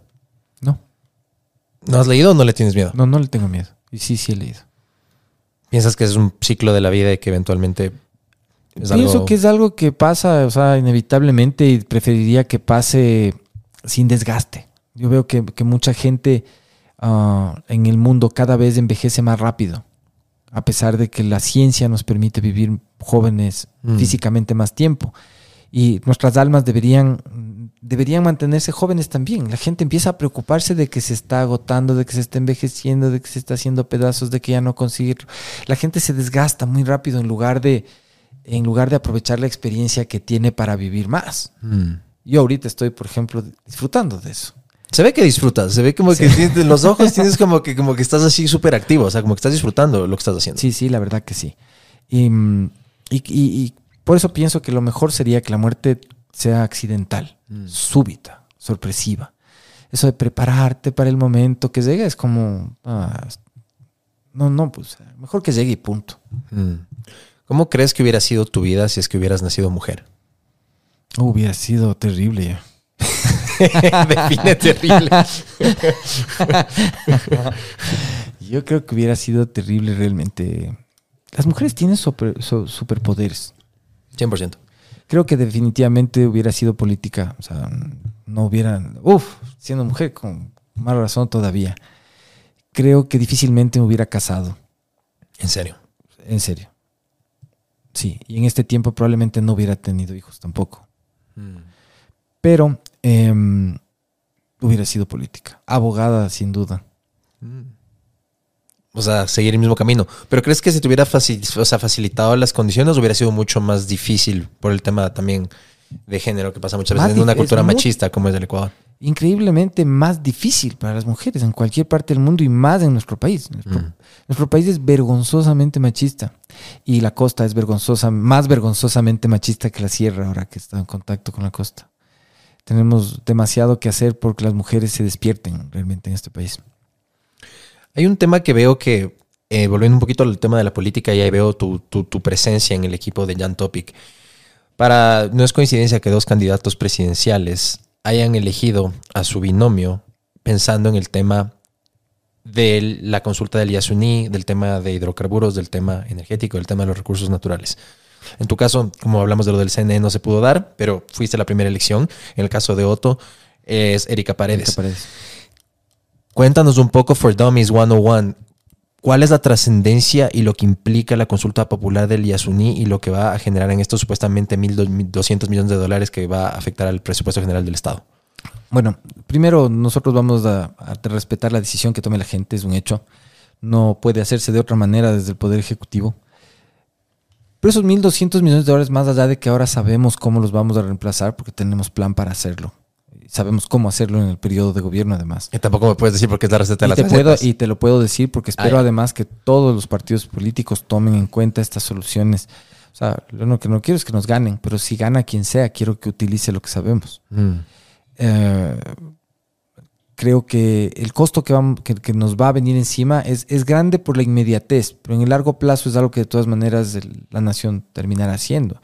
Eventualmente, eh, las medidas que hoy conocemos como medidas de lucha contra el cambio climático simplemente son un cambio de era industrial, eh, son un cambio de industria, un, un cambio de era en la humanidad, como va a haber pasado la era de bronce a la de hierro. o sea, es- Eso estamos cambiando de era, eso es lo que está pasando con la humanidad entera. Entonces estamos empezando a darle otros usos a unos materiales, a unos productos, a unas materias primas con las que nos habíamos vuelto expertos para simplificar nuestra vida, los hidrocarburos. Pero todavía estamos lejos de dejar de usarlos, eso hay que estar claros. ¿Hasta el 2040 más o menos es? ¿O qué año es supuestamente cuando ya se tiene que revertir esto y se va a acabar la reserva de hidrocarburos a nivel El, el tem- el tema es que para, que para que tú me entiendas, verás, el, eh, cuánto tenemos de reservas solo depende de qué tan profundo podamos perforar. Entonces, hasta donde conocemos la tecnología que está a nuestro alcance, podría acabarse al 2040.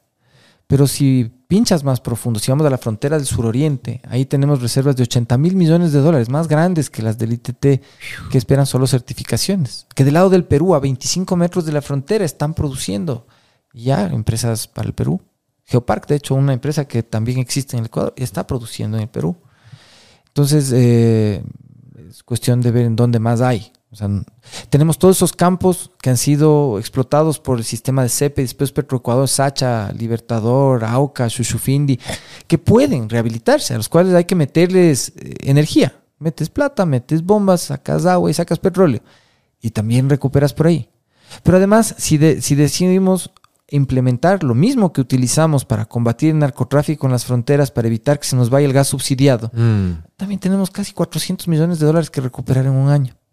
Solo evitando que se vaya lo que subsidiamos para nuestros ecuatorianos vulnerables que están enriqueciendo a personas de otras nacionalidades vivísimas al, al otro lado de la frontera. Si simplemente evitamos mil y más de mil millones de dólares de combustibles subsidiados que se van afuera del país, no digo que quitemos los subsidios, digo que evitemos que se roben nuestros combustibles.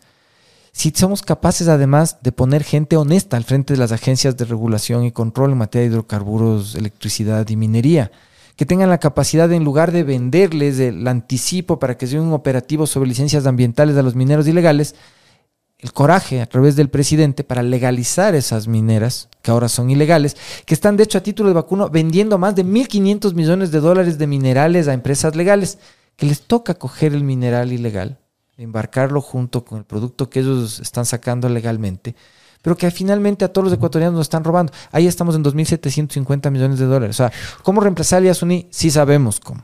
Y todo pasa por el eje de la seguridad, de la institucionalidad, de la voluntad política. Cero reformas legales. Estamos hablando de usar el poder del Ejecutivo con conocimiento del sistema, con conocimiento de la Constitución y de la ley, como está. Así no nos guste. Es lo que hay. Es el burro que tengo, en ese me voy. Y eso es lo que vamos a usar. El ITT por sí mismo implica un proceso de desmantelamiento enorme.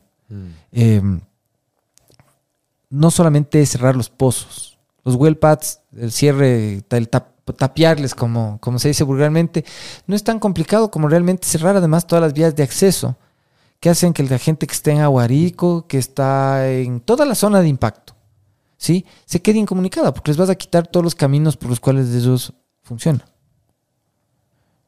Tú tienes gente que es no contactada, pero ahora vas a tomar una parte de la población y le vas a condenar al ser no contactable. Mm. Son cosas que van a pasar. Entonces tenemos que darle soluciones económicas también a todo eso. Fuera de los 500 millones de dólares que implica desmovilizar, los 200 millones de dólares de severance laboral que probablemente haya que pagar y las Severance demandas, packages para todos los que están sacando. Vas a tener que indemnizar. Es que la gente no es puedes decirle, sabe que ahora votamos unas normas distintas y vaya a ser Igual es gratis". despiden tempestivo. Y claro, pues, Chuta. no, no, esto no, o sea, todas, pero, pero estas simplemente son realidades jurídicas. O sea, lo que nosotros tenemos que hacer es, objetivamente, estar preparados para atender lo que decida la gente. Lo irresponsable sería, a título de estar impreparados, asumir una posición sobre la consulta. Eso es cobarde. Y eso es lo que están haciendo la mayoría de políticos ahora. Y en sus números y en sus encuestas asumo que también tienen alguna data de cómo está eso o no. O sea, tienen una idea de cuál va a ser el resultado más, eh, no, no favorable, pero el que, el que se puede dar mm, de una manera más segura en la elección. Yo te digo que siento que las probabilidades de que el recurso se quede en suelo son más altas que que se pueda seguir explotando, más allá de la voluntad de toda la gente en el área de impacto. Porque el área de impacto no solo es negativa, es positiva. Y de hecho, cuando tú llevas a cabo mm, métodos de producción como los que se tienen en el ITT, son menos, son más las ventajas que los daños que produces.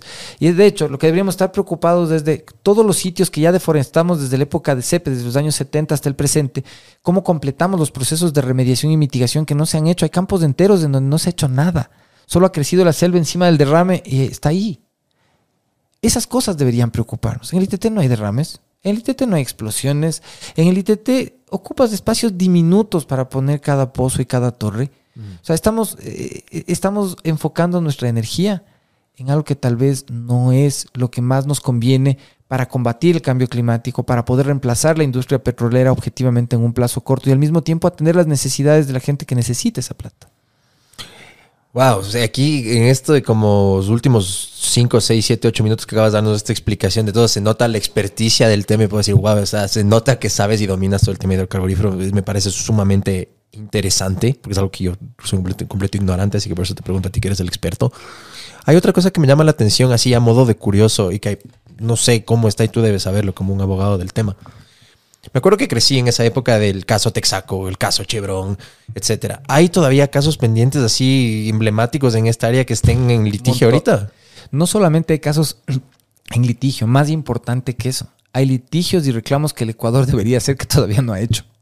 Y no estoy hablando de las comunidades, estoy hablando del Ecuador como parte contractual, soberana, que recibió unos servicios, que pagó por unos servicios que incluían dejar arreglando, para decirlo así simple que todos nos comprendan, y que no, se, y que no dejaron arreglando, y que no han sido exigidos por parte del Estado.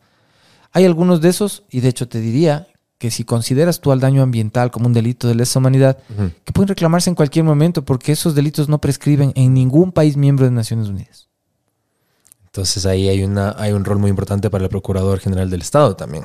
Porque hay seguramente mucho, bueno, toma muchísimos años este tema, pero hay dinero que estamos dejando sobre la mesa, seguramente. Yo- bueno, el procurador se nomina, de, de- por, tiene su propia vía de nominación.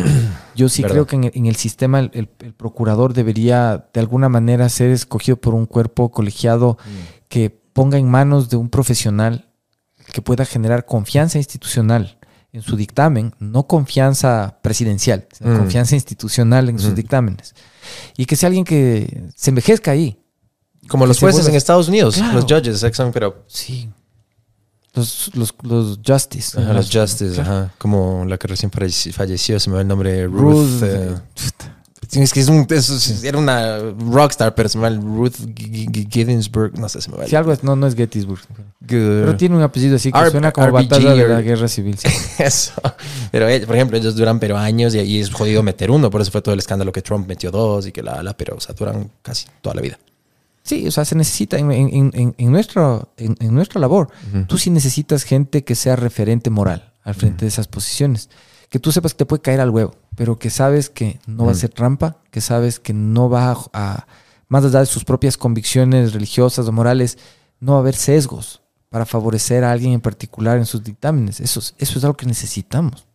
Sabes que también necesitamos, y veo que estás muy metido en la onda de la tecnología y que te, y que te llama mucho la atención. ¿Cuál es tu opinión de blockchain y qué soluciones crees que nos puede aportar justo todo este tema de seguridad, de transparencia, anticorrupción y un O montón sea, de yo cosas? creo que todo repositorio de información pública debería estar metido en una estructura de blockchain simplemente para proteger la información de las personas. Más cuando la inteligencia artificial empieza a cobrar un rol de decisión potencialmente también en el mediano plazo.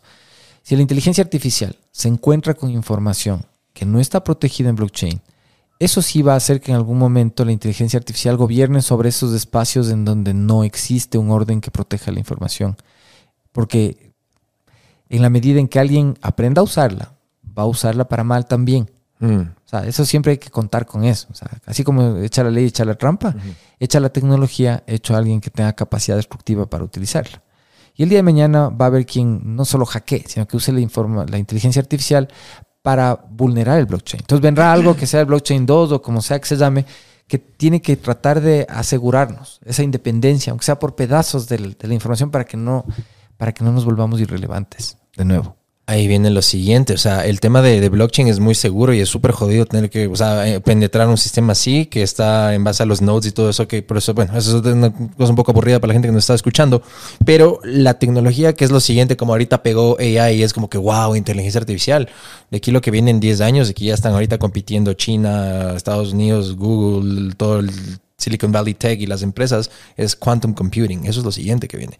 Y justamente estas, em- estas, compu- estas computadoras cuánticas van a ser las que van a poder desmantelar cualquier base de datos en el mundo. Claro. Llámese CIA, llámese Cualquier cosa. cualquier cosa. O sea, va a tener acceso a todo. Sí. Y ahí sí se jode la cosa. Este, pe- Pero igual yo creo que avanzarán, por eso te digo, vendrá el blockchain 2, 3, o sea, vendrán otras versiones que nos ayuden a mantener la integridad de, de- de la información.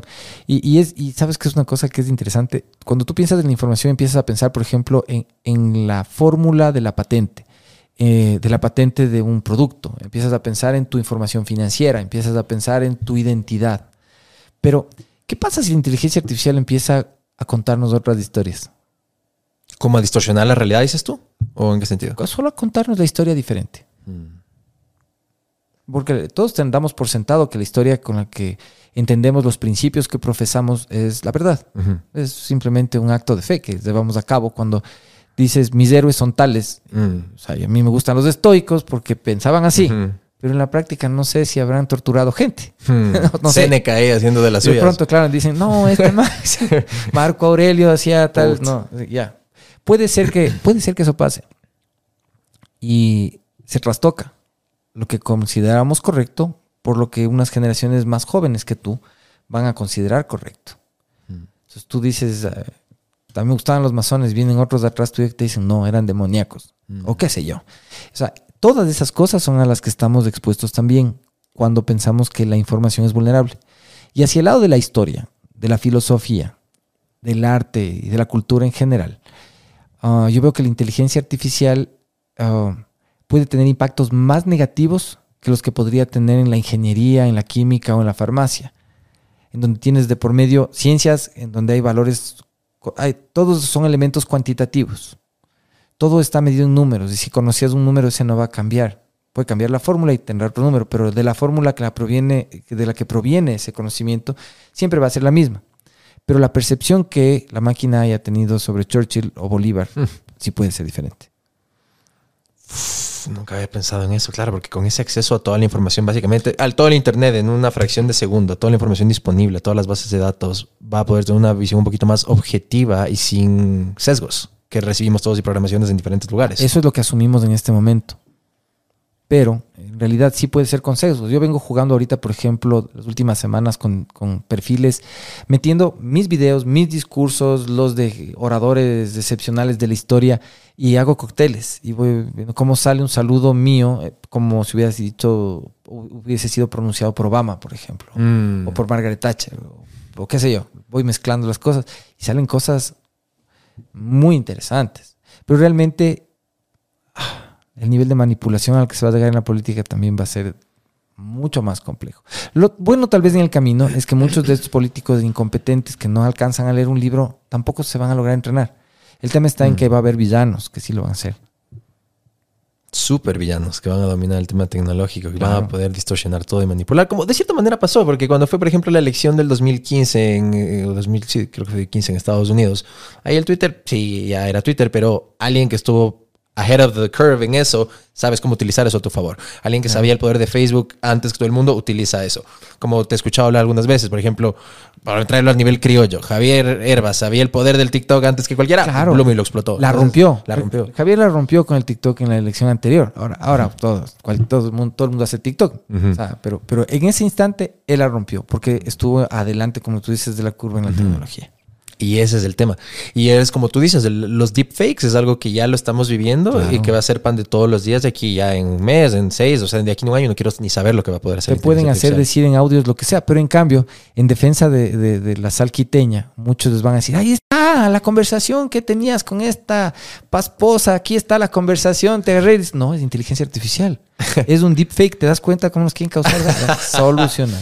Hay un peritaje ahí para que vean, hay blockchain para que vean la- como un NFT, así a ver si es que realmente es lo que dice que, se, que, que tiene que ser, ¿no?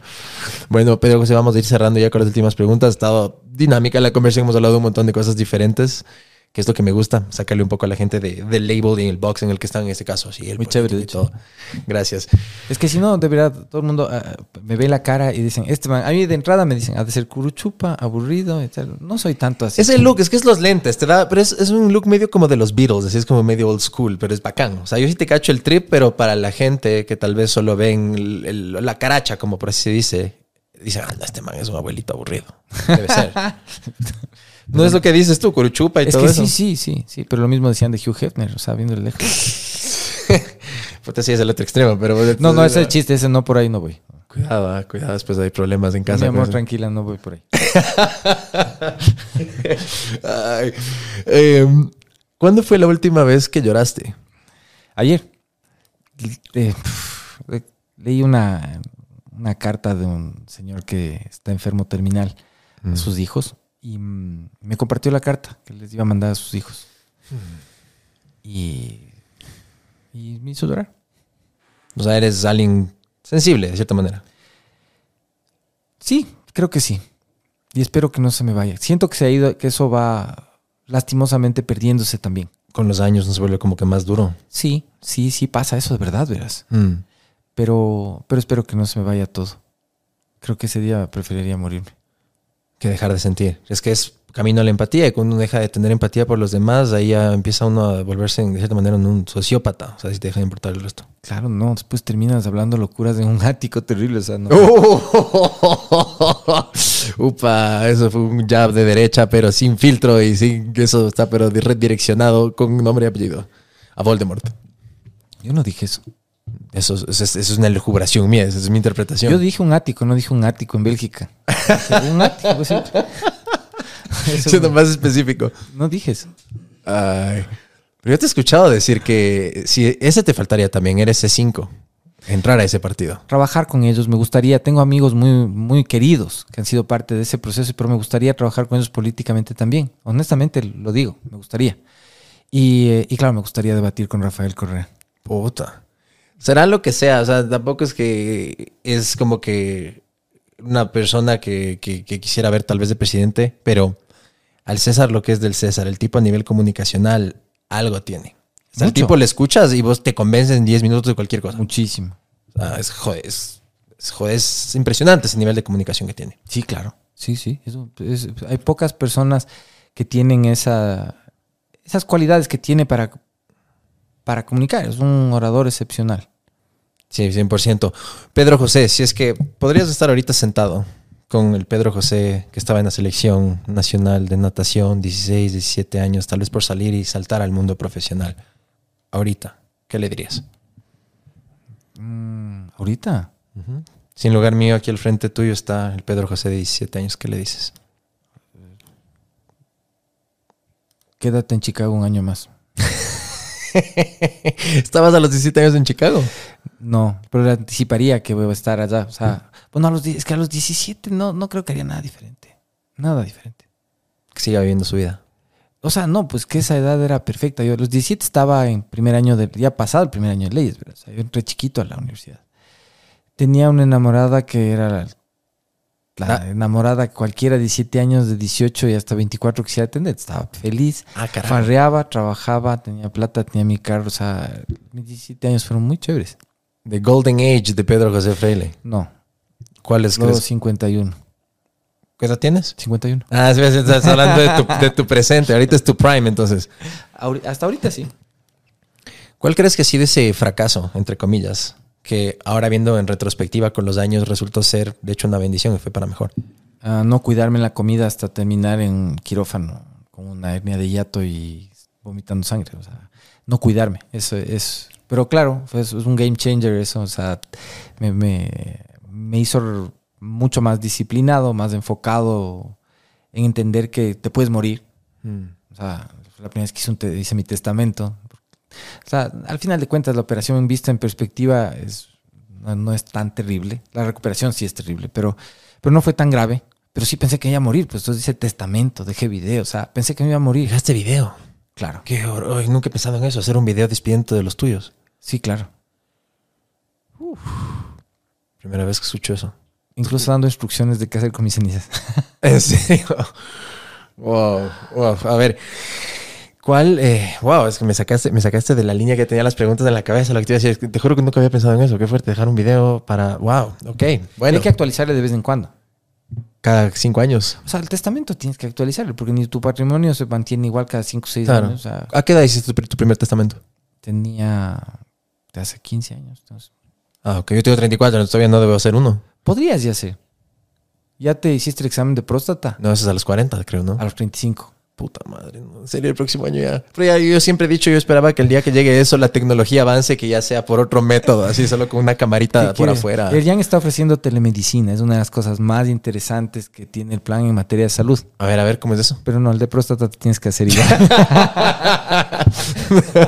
yo emocionado, así. No. Ay. Y creo, creo que sí iba en esta que también la mantenías, que es cuál es el peor consejo que te han dado en toda tu vida. O el que digas como, puta, ese que hiciste caso, tal vez eras muy pequeño y tal vez metiste una cagada o, o dices como, eso no me sirvió para nada. O bueno, que todo siempre hay aprendizaje, ¿no? No, sí, no, no, no, yo no me arrepiento. Y sobre todo nunca le echo la culpa de mis fallas a los consejos de otros.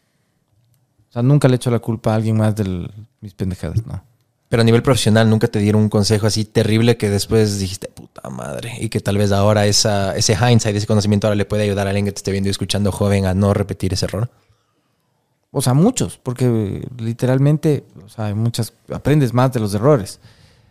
No, no, no sé. O sea, son muchas cosas realmente, pero, pero ninguno culpa de nadie. Todos son mis propios errores. ¿Cuándo fue la última vez que cambiaste de opinión sobre un tema trascendental? Creo que mm, ayer, no, hoy, eh, no, quién sabe.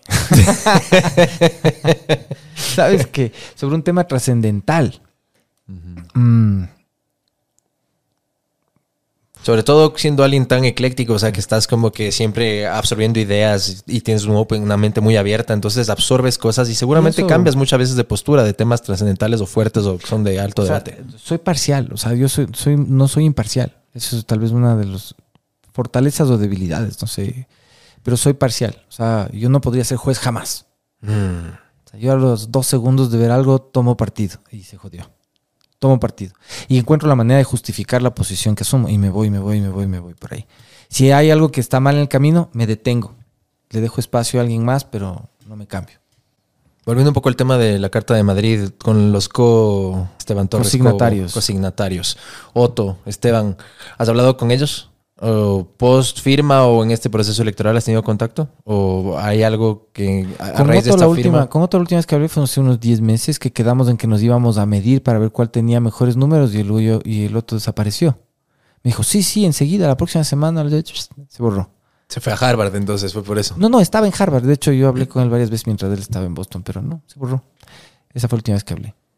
De con Estefan Torres no hemos hablado de este tema. De hecho, no es que firmamos juntos en el mismo acto. Claro, no, no, él firmó Entonces, primero y de ahí fueron cada uno. Se van, te vas a, a- son adhesiones que se, se producen en distintos momentos. Eh, no, no hemos hablado de eso realmente. Como tú dices, eso es un foro más no un coro. Y a la gente que te está escuchando y se debe tener eso aquí en la punta de la lengua, es que firmó la carta de Madrid y está con Vox y es un fascista, es un facho por poco. ¿Qué tienes que decir a esas críticas? Que gracias por preocuparse. En todo caso, me parece que como, como el Foro de Madrid o el Foro de Bruselas, ahí está el Foro de Puebla. Ojalá me dejaran ir allá. Así como me gusta hablar de derechos humanos con gente que está en el Foro de Madrid, me gustaría hablar de economía con los que están en el Foro de Puebla. O sea, tratar de aportar en donde veo que hay carencias eventuales en uno o en otro. De- había un artículo igual que me pareció interesante dije, tal vez vendría al caso, donde nombrabas que no veías, bueno, en el tema de cuando estaban en, en la época de las elecciones de la alcaldía, que no veías a Quito como la capital política, sino veías A San Borondón. a San Borondón. Claro, yo por eso cuando le, cuando le veo al Juan José Yunes, por poco le, le digo, señor presidente, ¿En serio? el- San Borondón es la ciudad más importante del Ecuador políticamente. ¿Por Es qué? Porque Ah, ahí vive ¿por la gente que toma las decisiones. O sea, eso, eso es el tema. En esta, en esta campaña presidencial eh, yo he tenido que ir muchísimo a Guayaquil. Está el eje de poder. Isla Mocolí, dices tú. No necesariamente la isla Mocolí. O sea, yo, yo creo que eh, Jaime Nebot, a quien te refieres con el tema de Mocolí, sí es un político muy influyente. Y digo, afortunadamente todavía influyente en el Ecuador, con todas las cosas que se le pueden dilgar como negativas. Creo que es un líder que ha construido desde sus propios pies, o sea, parado sobre sus propios pies. No es, no es que el delfín de Febres Cordero tiene su propia identidad política. Eh, se la ha jugado por lo que él ha creído. Y eso es algo que es respetable. Ha tenido buenos resultados y ha tenido malos resultados también. Porque su sucesora, yo pienso que pudo haber sido Domenica Tabaqui y hubiera Mm. hecho mejor gestión que, que Viteri. Pero es así como se dan las cosas. Lo que sí veo es que el poder está allá. Las, las grandes empresas, las familias con capital, los grandes sindicatos inclusive, todo está en Guayaquil. Y todo pasa por, por San Borondón, que además está muy bonito.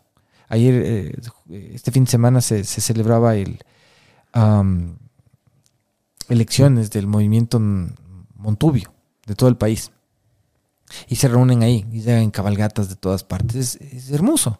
O sea, tienes, siendo, siendo los Montubios, digámoslo así, la nacionalidad más joven de entre todos los pueblos y nacionalidades de nuestro país, es algo que está en construcción con una avidez enorme de afincar su identidad. Y se siente, se siente algo positivo. O sea, y obviamente eso se esparce y genera nodos, puntitos en donde esas redes ha- hacen que haya poder también. Hay poder social. Es un poder social porque están orgullosos de su identidad. Cuando tú vas a, a un, a un encuentro indígena, te vas al Norico, al Ecuarunari y, y ves un poco de sometimiento. No es el mismo espíritu de, de congregación, de alegría, de festividad, sino un poco el de aquí vienen porque ya dijimos que vinieron, y ahora canten, y ahora bailen, y es un poco mandado. Yo sí quisiera ver un movimiento indígena que, que se sienta alegre como el movimiento Montubio, porque me gustaría ver el poder otra vez aquí en la sierra. ¿Y ¿Has tenido algún acercamiento a esto con algún movimiento indígena? Sabemos que está... Sí, claro. Hay una ruptura ahí dentro del movimiento. ¿Con qué lado? Eh, ¿O con los dos lados has conversado? yo creo que estaría mal decirte con cuál lado, porque eh, en realidad yo aspiro a que el movimiento indígena se cohesione y sea fuerte, y sea fuerte por las causas de identidad que nos pueden fortalecer a todos. Lo que sí quisiera es que el movimiento indígena no se vuelva fuerte por auspiciar ideas autoritarias o equivocadas como las del señor Isa, que en realidad no tienen nada de indigenistas, sino de utilitarias de las personas, en las que solo ven prosélitos, solo ven votos en, en la gente a la cual Ideas que vienen del Perú encima más. o sea, podrían venir. O sea, Mariátegui, lo que yo creo es que era un tipo probablemente con buenas intenciones, pero con una filosofía desquiciada, encaminada solo a la destrucción. Puta, pero Mussolini y todo el mundo en su manera de justificar en su cabeza tenían buenas intenciones. Por eso dicen que el, el camino al infierno está lleno de buenas intenciones. No, estoy diciendo irónicamente, no hay muerto malo, pero Mm. es por eso, simplemente. En realidad creo que están desquiciados. Y, y bueno, ahí tal vez no lo quisiera ver, pero más bien tu explicación. ¿Crees o no? ¿Cuál era la propuesta dentro de esto de la alcaldía? No sé si era muy autoritario. Que proponías de eliminar el tema de concejales. No, más que eliminar el tema de concejales era sacarlos de los directorios de las empresas. Ese es el punto. No, el, el- el cuerpo edilicio es necesario en la administración de una ciudad, porque básicamente son quienes tienen contacto, no solo por participación, sino quienes son a través de quienes los ciudadanos realmente pueden pulsar, la fiscal, eh, pulsar lo que hace la administración y fiscalizar. Son necesarios. Pero deben hacer eso y no administrar. Cuando tú un concejal, que es un fiscalizador, le das un una chequera, deja de ser fiscalizador, pues, porque tiene, tiene otro, otro nivel de interés. Y en una empresa, tú no, tú no le ah, tú no pones a alguien ahí porque es una persona. es- yo pongo siempre el caso de la empresa que, familiar que se va a volver corporación, que se va a, que va a dar el paso a corporativizarse. Entonces, en el directorio se murió el tío, ni sé qué, que era una maravilla de administrador, y viene el, sobre, el hijo del que es el primo Beto. El primo Beto es un chafero, vago, pero le tienes en el directorio porque era hijo del tío Luchito. Claro. Entonces, la empresa se va a ir al carajo si le dejas a él que esté ahí. Tú le pones a un concejal ahí porque es el concejal. Y es lo, exactamente lo mismo. El concejal es otra cosa. Ahí en, la- en un directorio tienes que tener gente experta. Y de hecho tienes que tenerla solo para atender las cosas puntuales. Cuando una empresa está formalizada, yéndose a lo corporativo, tú normalmente contratas directores móviles. Yo he participado en directorios, haciendo te traen para que, y te dicen, ayúdame en el directorio a solucionar este caso. Entonces te sientas con un ingeniero de alimentos, con otro un tributarista, o qué sé yo, expertos y solucionas eso. Te les pagaste para solucionar el tema y a otra cosa. Metes otros directores para otras cosas. Gerencia, el gerente. Dirigen los directores, asesoran a los asesores. Los concejales tienen que fiscalizar, no tienen un demonio que hacer en un tema de administración de una empresa pública. El poder de la delegación, que igual aplica en la vida propia, ese es un Claro, arte. Saber exacto. delegar. Sí, Eso es un arte y es algo que mucha gente, sobre todo los perfeccionistas, no les gusta delegar y es una cosa que aplica para todo. No, hay que hacer. O sea, en nuestro país está- estamos invirtiendo, todo- toda la gente que tiene talento merece además una oportunidad. Y, y no es que por prueba y error. O sea, tú sí sabes a quiénes puedes, con quiénes puedes contar en determinados momentos. Y hay que abrir las puertas de, de las, de todo para que funcione bien. Nuestro país es un país mezquino en donde la- las esferas de poder, los círculos rojos, en donde se hace opinión o se toma decisiones, son las mismas caras de siempre. Y los empresarios jóvenes no tienen acceso a los espacios donde se hablan las cosas serias. En los partidos políticos los jóvenes son la versión Disney Channel de las decisiones. O sea, es, es en serio.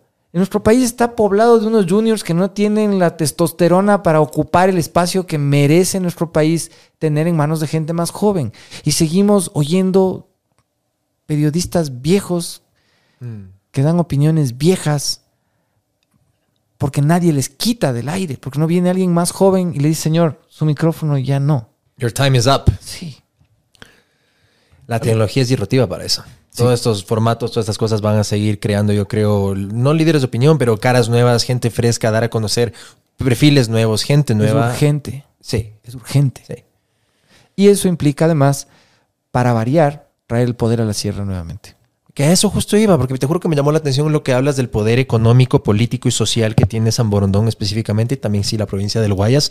Pero ahí dijiste la gente que toma las decisiones en este país y te juro que me da curiosidad, tal vez puedes decirme dos, tres personas, pero ¿a quién te refieres con la gente que toma las decisiones? Obviamente yo sé que el presidente de la República actual vive en San Borondón, entonces puede empezar por ahí, pero ¿a quién te refieres? Pues, Coge tú todos los líderes de todos los partidos políticos, fíjate dónde operan, dónde están sus operadores, dónde están los, primer- los principales abogados litigantes del país. ¿No era Pérez. Bustamante y Ponce? Pérez Bustamante no es el principal litigante del país. No. O sea, si vas por montos en materia tributaria y arbitraje internacional, probablemente sí.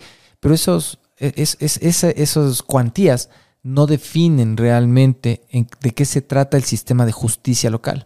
El sistema de justicia local son cuántas causas se atienden para restablecer el orden y la paz en la vida de cuántas personas. Entonces, una causa de mil millones de una empresa grande es importante, pero afecta al- la vida de cuántas personas en el Ecuador. Es- es- ese es mi punto. La- el verdadero litigio la- está en Guayaquil. Allá son, todos los abogados son litigantes. Por ahí uno que otro administrativista, los que hacen negocios, los que hacen puertos, los, los- los abogados marítimos. O sea, hay, allá se mueve todo, se mueve la plata realmente. Y, y visto desde allá, o sea, regresas a ver aquí, tú dices, ¿y qué hacen allá? Dices, sí están los supermercados, los centros comerciales, esto y el otro, la mayoría de empresarios de la costa. Y ojo, no soy regionalista, porque mis mejores amigos están en Guayaquil. O sea, yo tengo mucho tiempo de, de ir, venir y querer. Yo, yo amo Guayaquil. A mí también me encanta, es una ciudad hermosa. Pero que problema más a Quito, tengo que decirlo como quiteño, yo sí quiero que Quito sea la capital del país.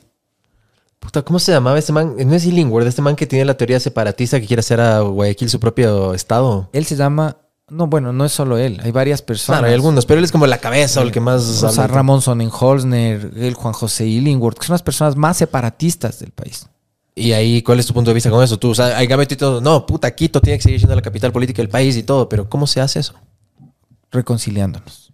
¿Cómo se Porque, reconcilia? eh, en, vez de, en, vez de, de en vez de decir lo que estoy pensando que sería un bullying hacia la costa, diciéndote, volviéndonos a unir, encontrando las cosas que nos hicieron república, los valores de la fragua de Vulcano que inspiraron Mm. que realmente la capital de este país sea una capital y se levante erguida a luchar contra España y logre la independencia. Mm. El, el hecho de lograr que los caminos que nos unen con el mar se construyan y el ferrocarril se haga, que no son cosas que tuvieron iniciativa allá, sino acá, pero buscando la, la manera de, de conectarnos. Y también nos hace falta un líder de cierta manera, porque si es que ves los últimos presidentes que hemos tenido, muchos recaen en, en Guayaquil. ¿Cuál fue el último presidente de Quito? Fabián Alarcón. Rodrigo. Borja. Ah, Fabián Alarcón, Fabiolo. Buena cintura. El otro día le vi al presidente Alarcón ¿En dónde? en el, en el, en el, en el Swiss Hotel. ¿No sé? Estaba eh, tomando café y me acerqué a saludarle. Solito. no, estaba con un amigo de él, un coronel, no me acuerdo el nombre, de él, pero siempre son, son amigos. Entonces me, me acerqué a saludarle. Presidente Alarcón, ¿cómo buenas, me daba fulano y tal. Y, me, y- y me- me fue chévere porque me dice, yo sí sé quién eres. Me dice. Qué chévere, qué chévere. No, esas, esas anécdotas son son súper buenas y bueno, les fue parte de un momento que hasta el día de hoy, el otro día estuve hablando con, con Bucaram y me hablaba de, de ese tema y es algo que parece que fue recién, ya han pasado bastantes años. Pero desde ahí yo creo que empezó esa crisis política del Ecuador, desde justamente ese punto de quiebre con el gobierno de Bucaram. Después vino lo de Magua, después, después La vino crisis política del Ecuador comenzó cuando el dictador, comenzó cuando el dictador Bolívar le trató de igual a igual a Juan José Flores con el mariscal Sucre. Ahí comenzó. O sea, desde la génesis dices tú. Sí, esto tiene un pecado original. Lo bueno es que es Hay, una carta, ¿no? Sí, De Bolívar a Flores. sí. Para mí Bolívar le traicionó a Sucre. Eso fue lo que pasó. Pedro, si, si mañana serían las elecciones y hoy estamos cerrando, ¿tus últimos números de tus equipos de encuesta van a segunda vuelta? Sí. Pero no es del espejito, espejito, dime quién es el más bonito. O sea, los números que nosotros manejamos en esta elección son más grandes y más asertivos que los que yo jamás haya visto en otro proceso. El tema es que el margen de indecisión eh, que se maneja en esta elección también es muy importante, dado no la dispersión del voto de la que se hablaba en la elección de la alcaldía, sino el nivel de desconfianza de la gente en general en, en la política. O sea, la, la una cosa es que la gente no sepa por quién votar y la otra es que la gente no le interesa en lo más mínimo por quién votar. ¿Qué opinión te merece Jaco Pérez? Le conozco a Yaco, de hecho, literalmente hemos acampado juntos. ¿En serio? En, en momentos, claro, de organizar marchas contra el autoritarismo, estuvimos juntos. Literalmente hemos compartido el colchón. Es el sleeping. No, Con Manuelita Pic. así, no, no, no, no, en esa época no me acuerdo que haya Manuelita. De hecho, se llamaba en ese entonces, Car- todavía era Carlos Pérez. Ya. Me acuerdo que le conocía el mismo día al, que al Salvador Quispe. Estamos haciendo una gran marcha sobre Quito. Y habíamos llegado al campamento de Machachi y yo era, digamos así, el único que era menos indígena. O sea, se notaba que como que no venía con todos los demás. Y en la mitad del campamento le agarraron a un infiltrado de la Senaín, decían. Y hicieron un círculo, lo pusieron en la mitad y dijeron que le iban a hacer justicia indígena si no contestaba quién era su jefe. Y este señor decía, no, yo no soy infiltrado. Le abren la mochila y sacan, ah, el teléfono, la antena, las credenciales de la Marina. O sea, está obviamente inteligencia. Entonces ahora que entre, hicieron que entre, la- la- había pelotón de policía afuera, que entren para rescatar, no les devolvieron la, les desarmaron, o sea, tuvieron que dejar las armas para entregarle al tipo, les hicieron una limpia a todos. Esto en la mitad del círculo ceremonial de la justicia indígena. ¿no? Y ya les sacaron. Ya cuando les acabaron de sacar, pasé un momento medio, o sea, estás en 500 personas, no conoces a nadie. Las personas con las que yo había ido se perdieron entre todos porque se fueron a ver dónde íbamos a dormir y entregar las cosas que traíamos. Yo me quedé solo en la mitad. Y mientras esto pasaba, el oficiante de la justicia indígena que le pegó la puteada al espía y todo, que era Yacu Pérez, dice, pero también nos han contado, hermanos, que hay otro infiltrado entre nosotros. Y en esto que yo buscaba, ¿quién sería? Me agarran los de la Guardia Indígena de los brazos, de los dos brazos a mí, me cogen así, yo... Sí, yo, eh, ¿cómo explico quién era? Pues, ¿Qué era? Viene por atrás Salvador Quispe y me dice, casi te cagas, no, hermanito. Y, claro, era una... Estaba, pasada, haciendo, una estaba joda. haciendo una joda, claro. Entonces así le conocí al Yeco. Qué hijo de puta, pero yo ese rato me da algo, me da un yello. A mí casi me da en serio. Eh, eh, claro, obvio, casi me muero. Como en lo de la alcaldía, y sí me, que te desmayaste, me, me pasaba lo mismo, plum. No, no alcancé a desmayar porque ya me dijeron que estaban, era una joda, pero sí fue un susto terrible. Entonces, claro que le conozco a Yeco, obviamente. Y, pero a ver, ahí viene esta otra, porque la pregunta que hizo Rommel es muy buena. O sea, eh, tú tienes la certeza, la seguridad de confianza que van a pasar a segunda vuelta. Ahora esta otra corriente en Twitter, en redes, en todo lado, aunque el Twitter aguanta todo, pero ya, digamos, entretenme en esta idea, en esta hipótesis de que Yaku es el que va a pasar a la segunda vuelta junto con Luisa y el correísmo. ¿Qué hacer ahí? necesariamente poner sobre la mesa la manera de organizar el gobierno. Yo creo que el, el país en un ánimo de reconciliación, yo creo que en cualquier caso, de que pasaran también Ar- Ar- Armijos y Novoa, sería lo mismo. Necesitamos todos los demás sentarnos y poner un plan que se ejecute en 16 meses. No importa quién vaya a la segunda vuelta. Lo que importa es cómo organizamos responsablemente el país. Es un tema de liderazgo nacional que los políticos, digamos, más jóvenes tenemos la responsabilidad de asumir. Y cuando digo más jóvenes, estoy diciendo más jóvenes. Los que tomaron las decisiones a la caída de Gutiérrez, al momento de la dolarización, los que estuvieron presentes en todo lo que hemos visto que ha pasado desde la vuelta a la democracia, ya no pitan en este partido. Necesitamos sentarnos entre nosotros y decir qué queremos para el país. Ahí viene una pregunta igual. Tal vez terminó el tema de esto de la alcaldía. ¿Tú le diste o hablaste con, con Pavel para presentarle lo que tú tenías en tu plan? Sí, he conversado con Pavel y mantengo conversación abierta eh, con él. Eh, es un demócrata, es- creo que es un tipo inteligente. Estoy siguiendo de cerca todas las cosas que hace. Tratamos como bloque de concejales también de, de apoyar todo lo que se Pero va a adquirir algo de tu plan. Porque ah, tenías cosas muy interesantes. Como les decía al comienzo, tenemos visiones distintas de cuál es la función del Estado. En ese sentido, habrá cosas que probablemente sí tome. Creo que en la parte que tiene que ver con eh, el sector de la construcción, lo que tiene que ver con los servicios de salud municipal, ¿Buses eléctricos? eh, no sé si lo haga o no lo haga, porque veo que más bien en los temas de movilidad y metro estamos un poco... No, o sea, no, es que no quiero, no, no me, no me hagas juzgarle porque No tengo quiere que- hablar por él verdad, tampoco. o sea, quiero, no quiero hablar por el alcalde y quiero ponerle toda la buena energía Sí, de que pero lo bueno, que de tu parte hubo el, el plan de decirle como aquí está mi plan. Sí, claro. Es- está bueno, ¿no? Por pensar en un tema más como ciudad. Absolutamente. O sea, yo, yo en ese sentido me considero igual un servidor de la ciudad y estoy a las órdenes de la alcaldía y, del- y de, la- de los concejales. El, el proyecto Jan Topic alcanzando la presidencia viene el año y medio, creo que es, que, que son. Un año, cuatro meses, dos semanas, más o menos. ¿Él continuaría o, o sea, tienen mapeado el proyecto? Supongo que sí. De que él continuaría o tal vez hay otro eh, personaje que podría ser tú, tal vez, para los próximos cuatro años después. Yo creo que es temprano. temprano. Necesitamos tener resultados. El país necesita victorias para poder determinar quiénes son esos victorias que le ayudan a caminar mejor. Entonces eh, hay que concentrarse en hacer bien las cosas antes de... Un, un socio mío tenía un dicho excelente. Primero hay que cazar el oso antes de repartirse la piel. Primero hay que ponerse las medias antes que los zapatos. Sí. Claro, hay que ir paso a paso. Hay una, hay un- no sé si tú si viste este tuit o te llegó esta, esta idea que se me quedó.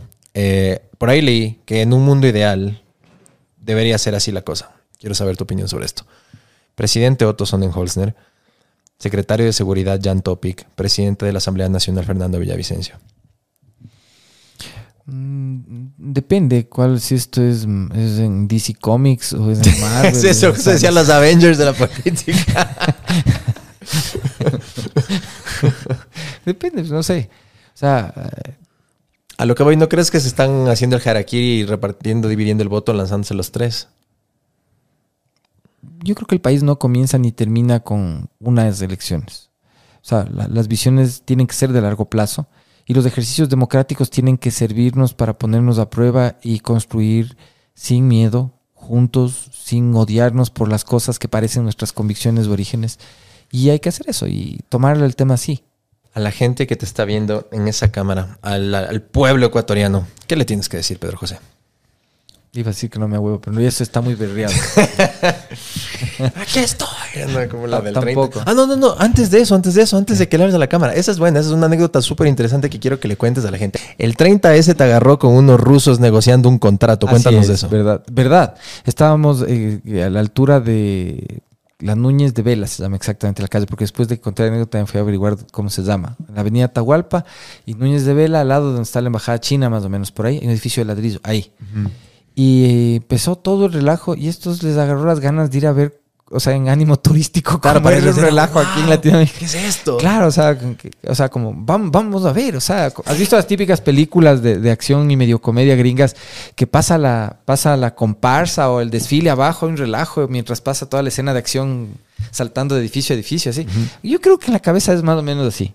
Y casi resultó así, pues, porque fue un lugar y en verdad que estaban echándose bala y todo, o sea, fue, fue un poco aterrador. Pero, y estoy seguro de que ellos tienen fotos. El otro día que me puse a reflexionar sobre esto, había uno de ellos que tenía, o sea, tom- tomó fotos, tiene una cámara grande y estaba tomando fotos también, de souvenir seguramente. Una experiencia medio aterradora. O sea, yo no supe hasta horas más tarde qué era lo que pasaba. Para mí eran una- unas bullas. Y hubo bala en unas bullas. O sea, después, viendo en contexto, era un evento político de proporciones cataclísticas, ¿no? ¿Tú crees que el 30S fue el día que nació Megan y por ende nació la democracia o es un sainete? Yo creo que hay buenas marcas que vienen de la mano y de la mente de brillantes publicistas. Los Alvarado, dices tú. También hay ideas pendejas que vienen de las mismas mentes. La de los borregos, dices tú. Esa es brillante.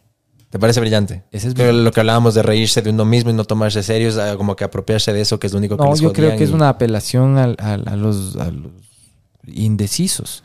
O sea, Mm. es, es darles una razón. No, no es burlarse de uno mismo solamente. Más bien es, es, eh, es una manipulación brillante para apelar a los indecisos con algo tierno.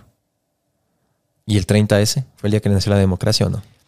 No, eso te digo. Yo digo, mentes brillantes también producen basura. Ahora sí, Pedro José, porfa, a esa cámara, la gente que te está viendo escuchando, ¿qué les tienes que decir? De todo corazón, necesitamos esta elección pensar con, con la cabeza y pensar también con el corazón. Queremos dejar de sentir miedo, tenemos que darle la oportunidad de trabajar en la seguridad a quien puede construir la paz usando la seguridad como una herramienta. De que usemos la democracia como una herramienta para ser libres, tengan toda la tranquilidad, es lo que nos mueve, pero necesitamos de su apoyo para que suceda sin miedo, sin odio, sin rencor a nadie, sin dejar a nadie atrás. Gracias, Pedro José. En esa misma cámara, ¿dónde te puede encontrar la gente y cómo te pueden seguir? www.pedrojosefreile.com y ahí están todas las, todas las redes. Nos vemos ahí. Muchísimas gracias, Pedro, por tu tiempo. Ha sido un gusto conversar contigo y espero que la hayas pasado bien. Claro que sí, ha sido un gustazo. Gracias por- Gracias a ti. Gracias, amigos. Nos vemos la próxima. Chao, chao. Y es el abogado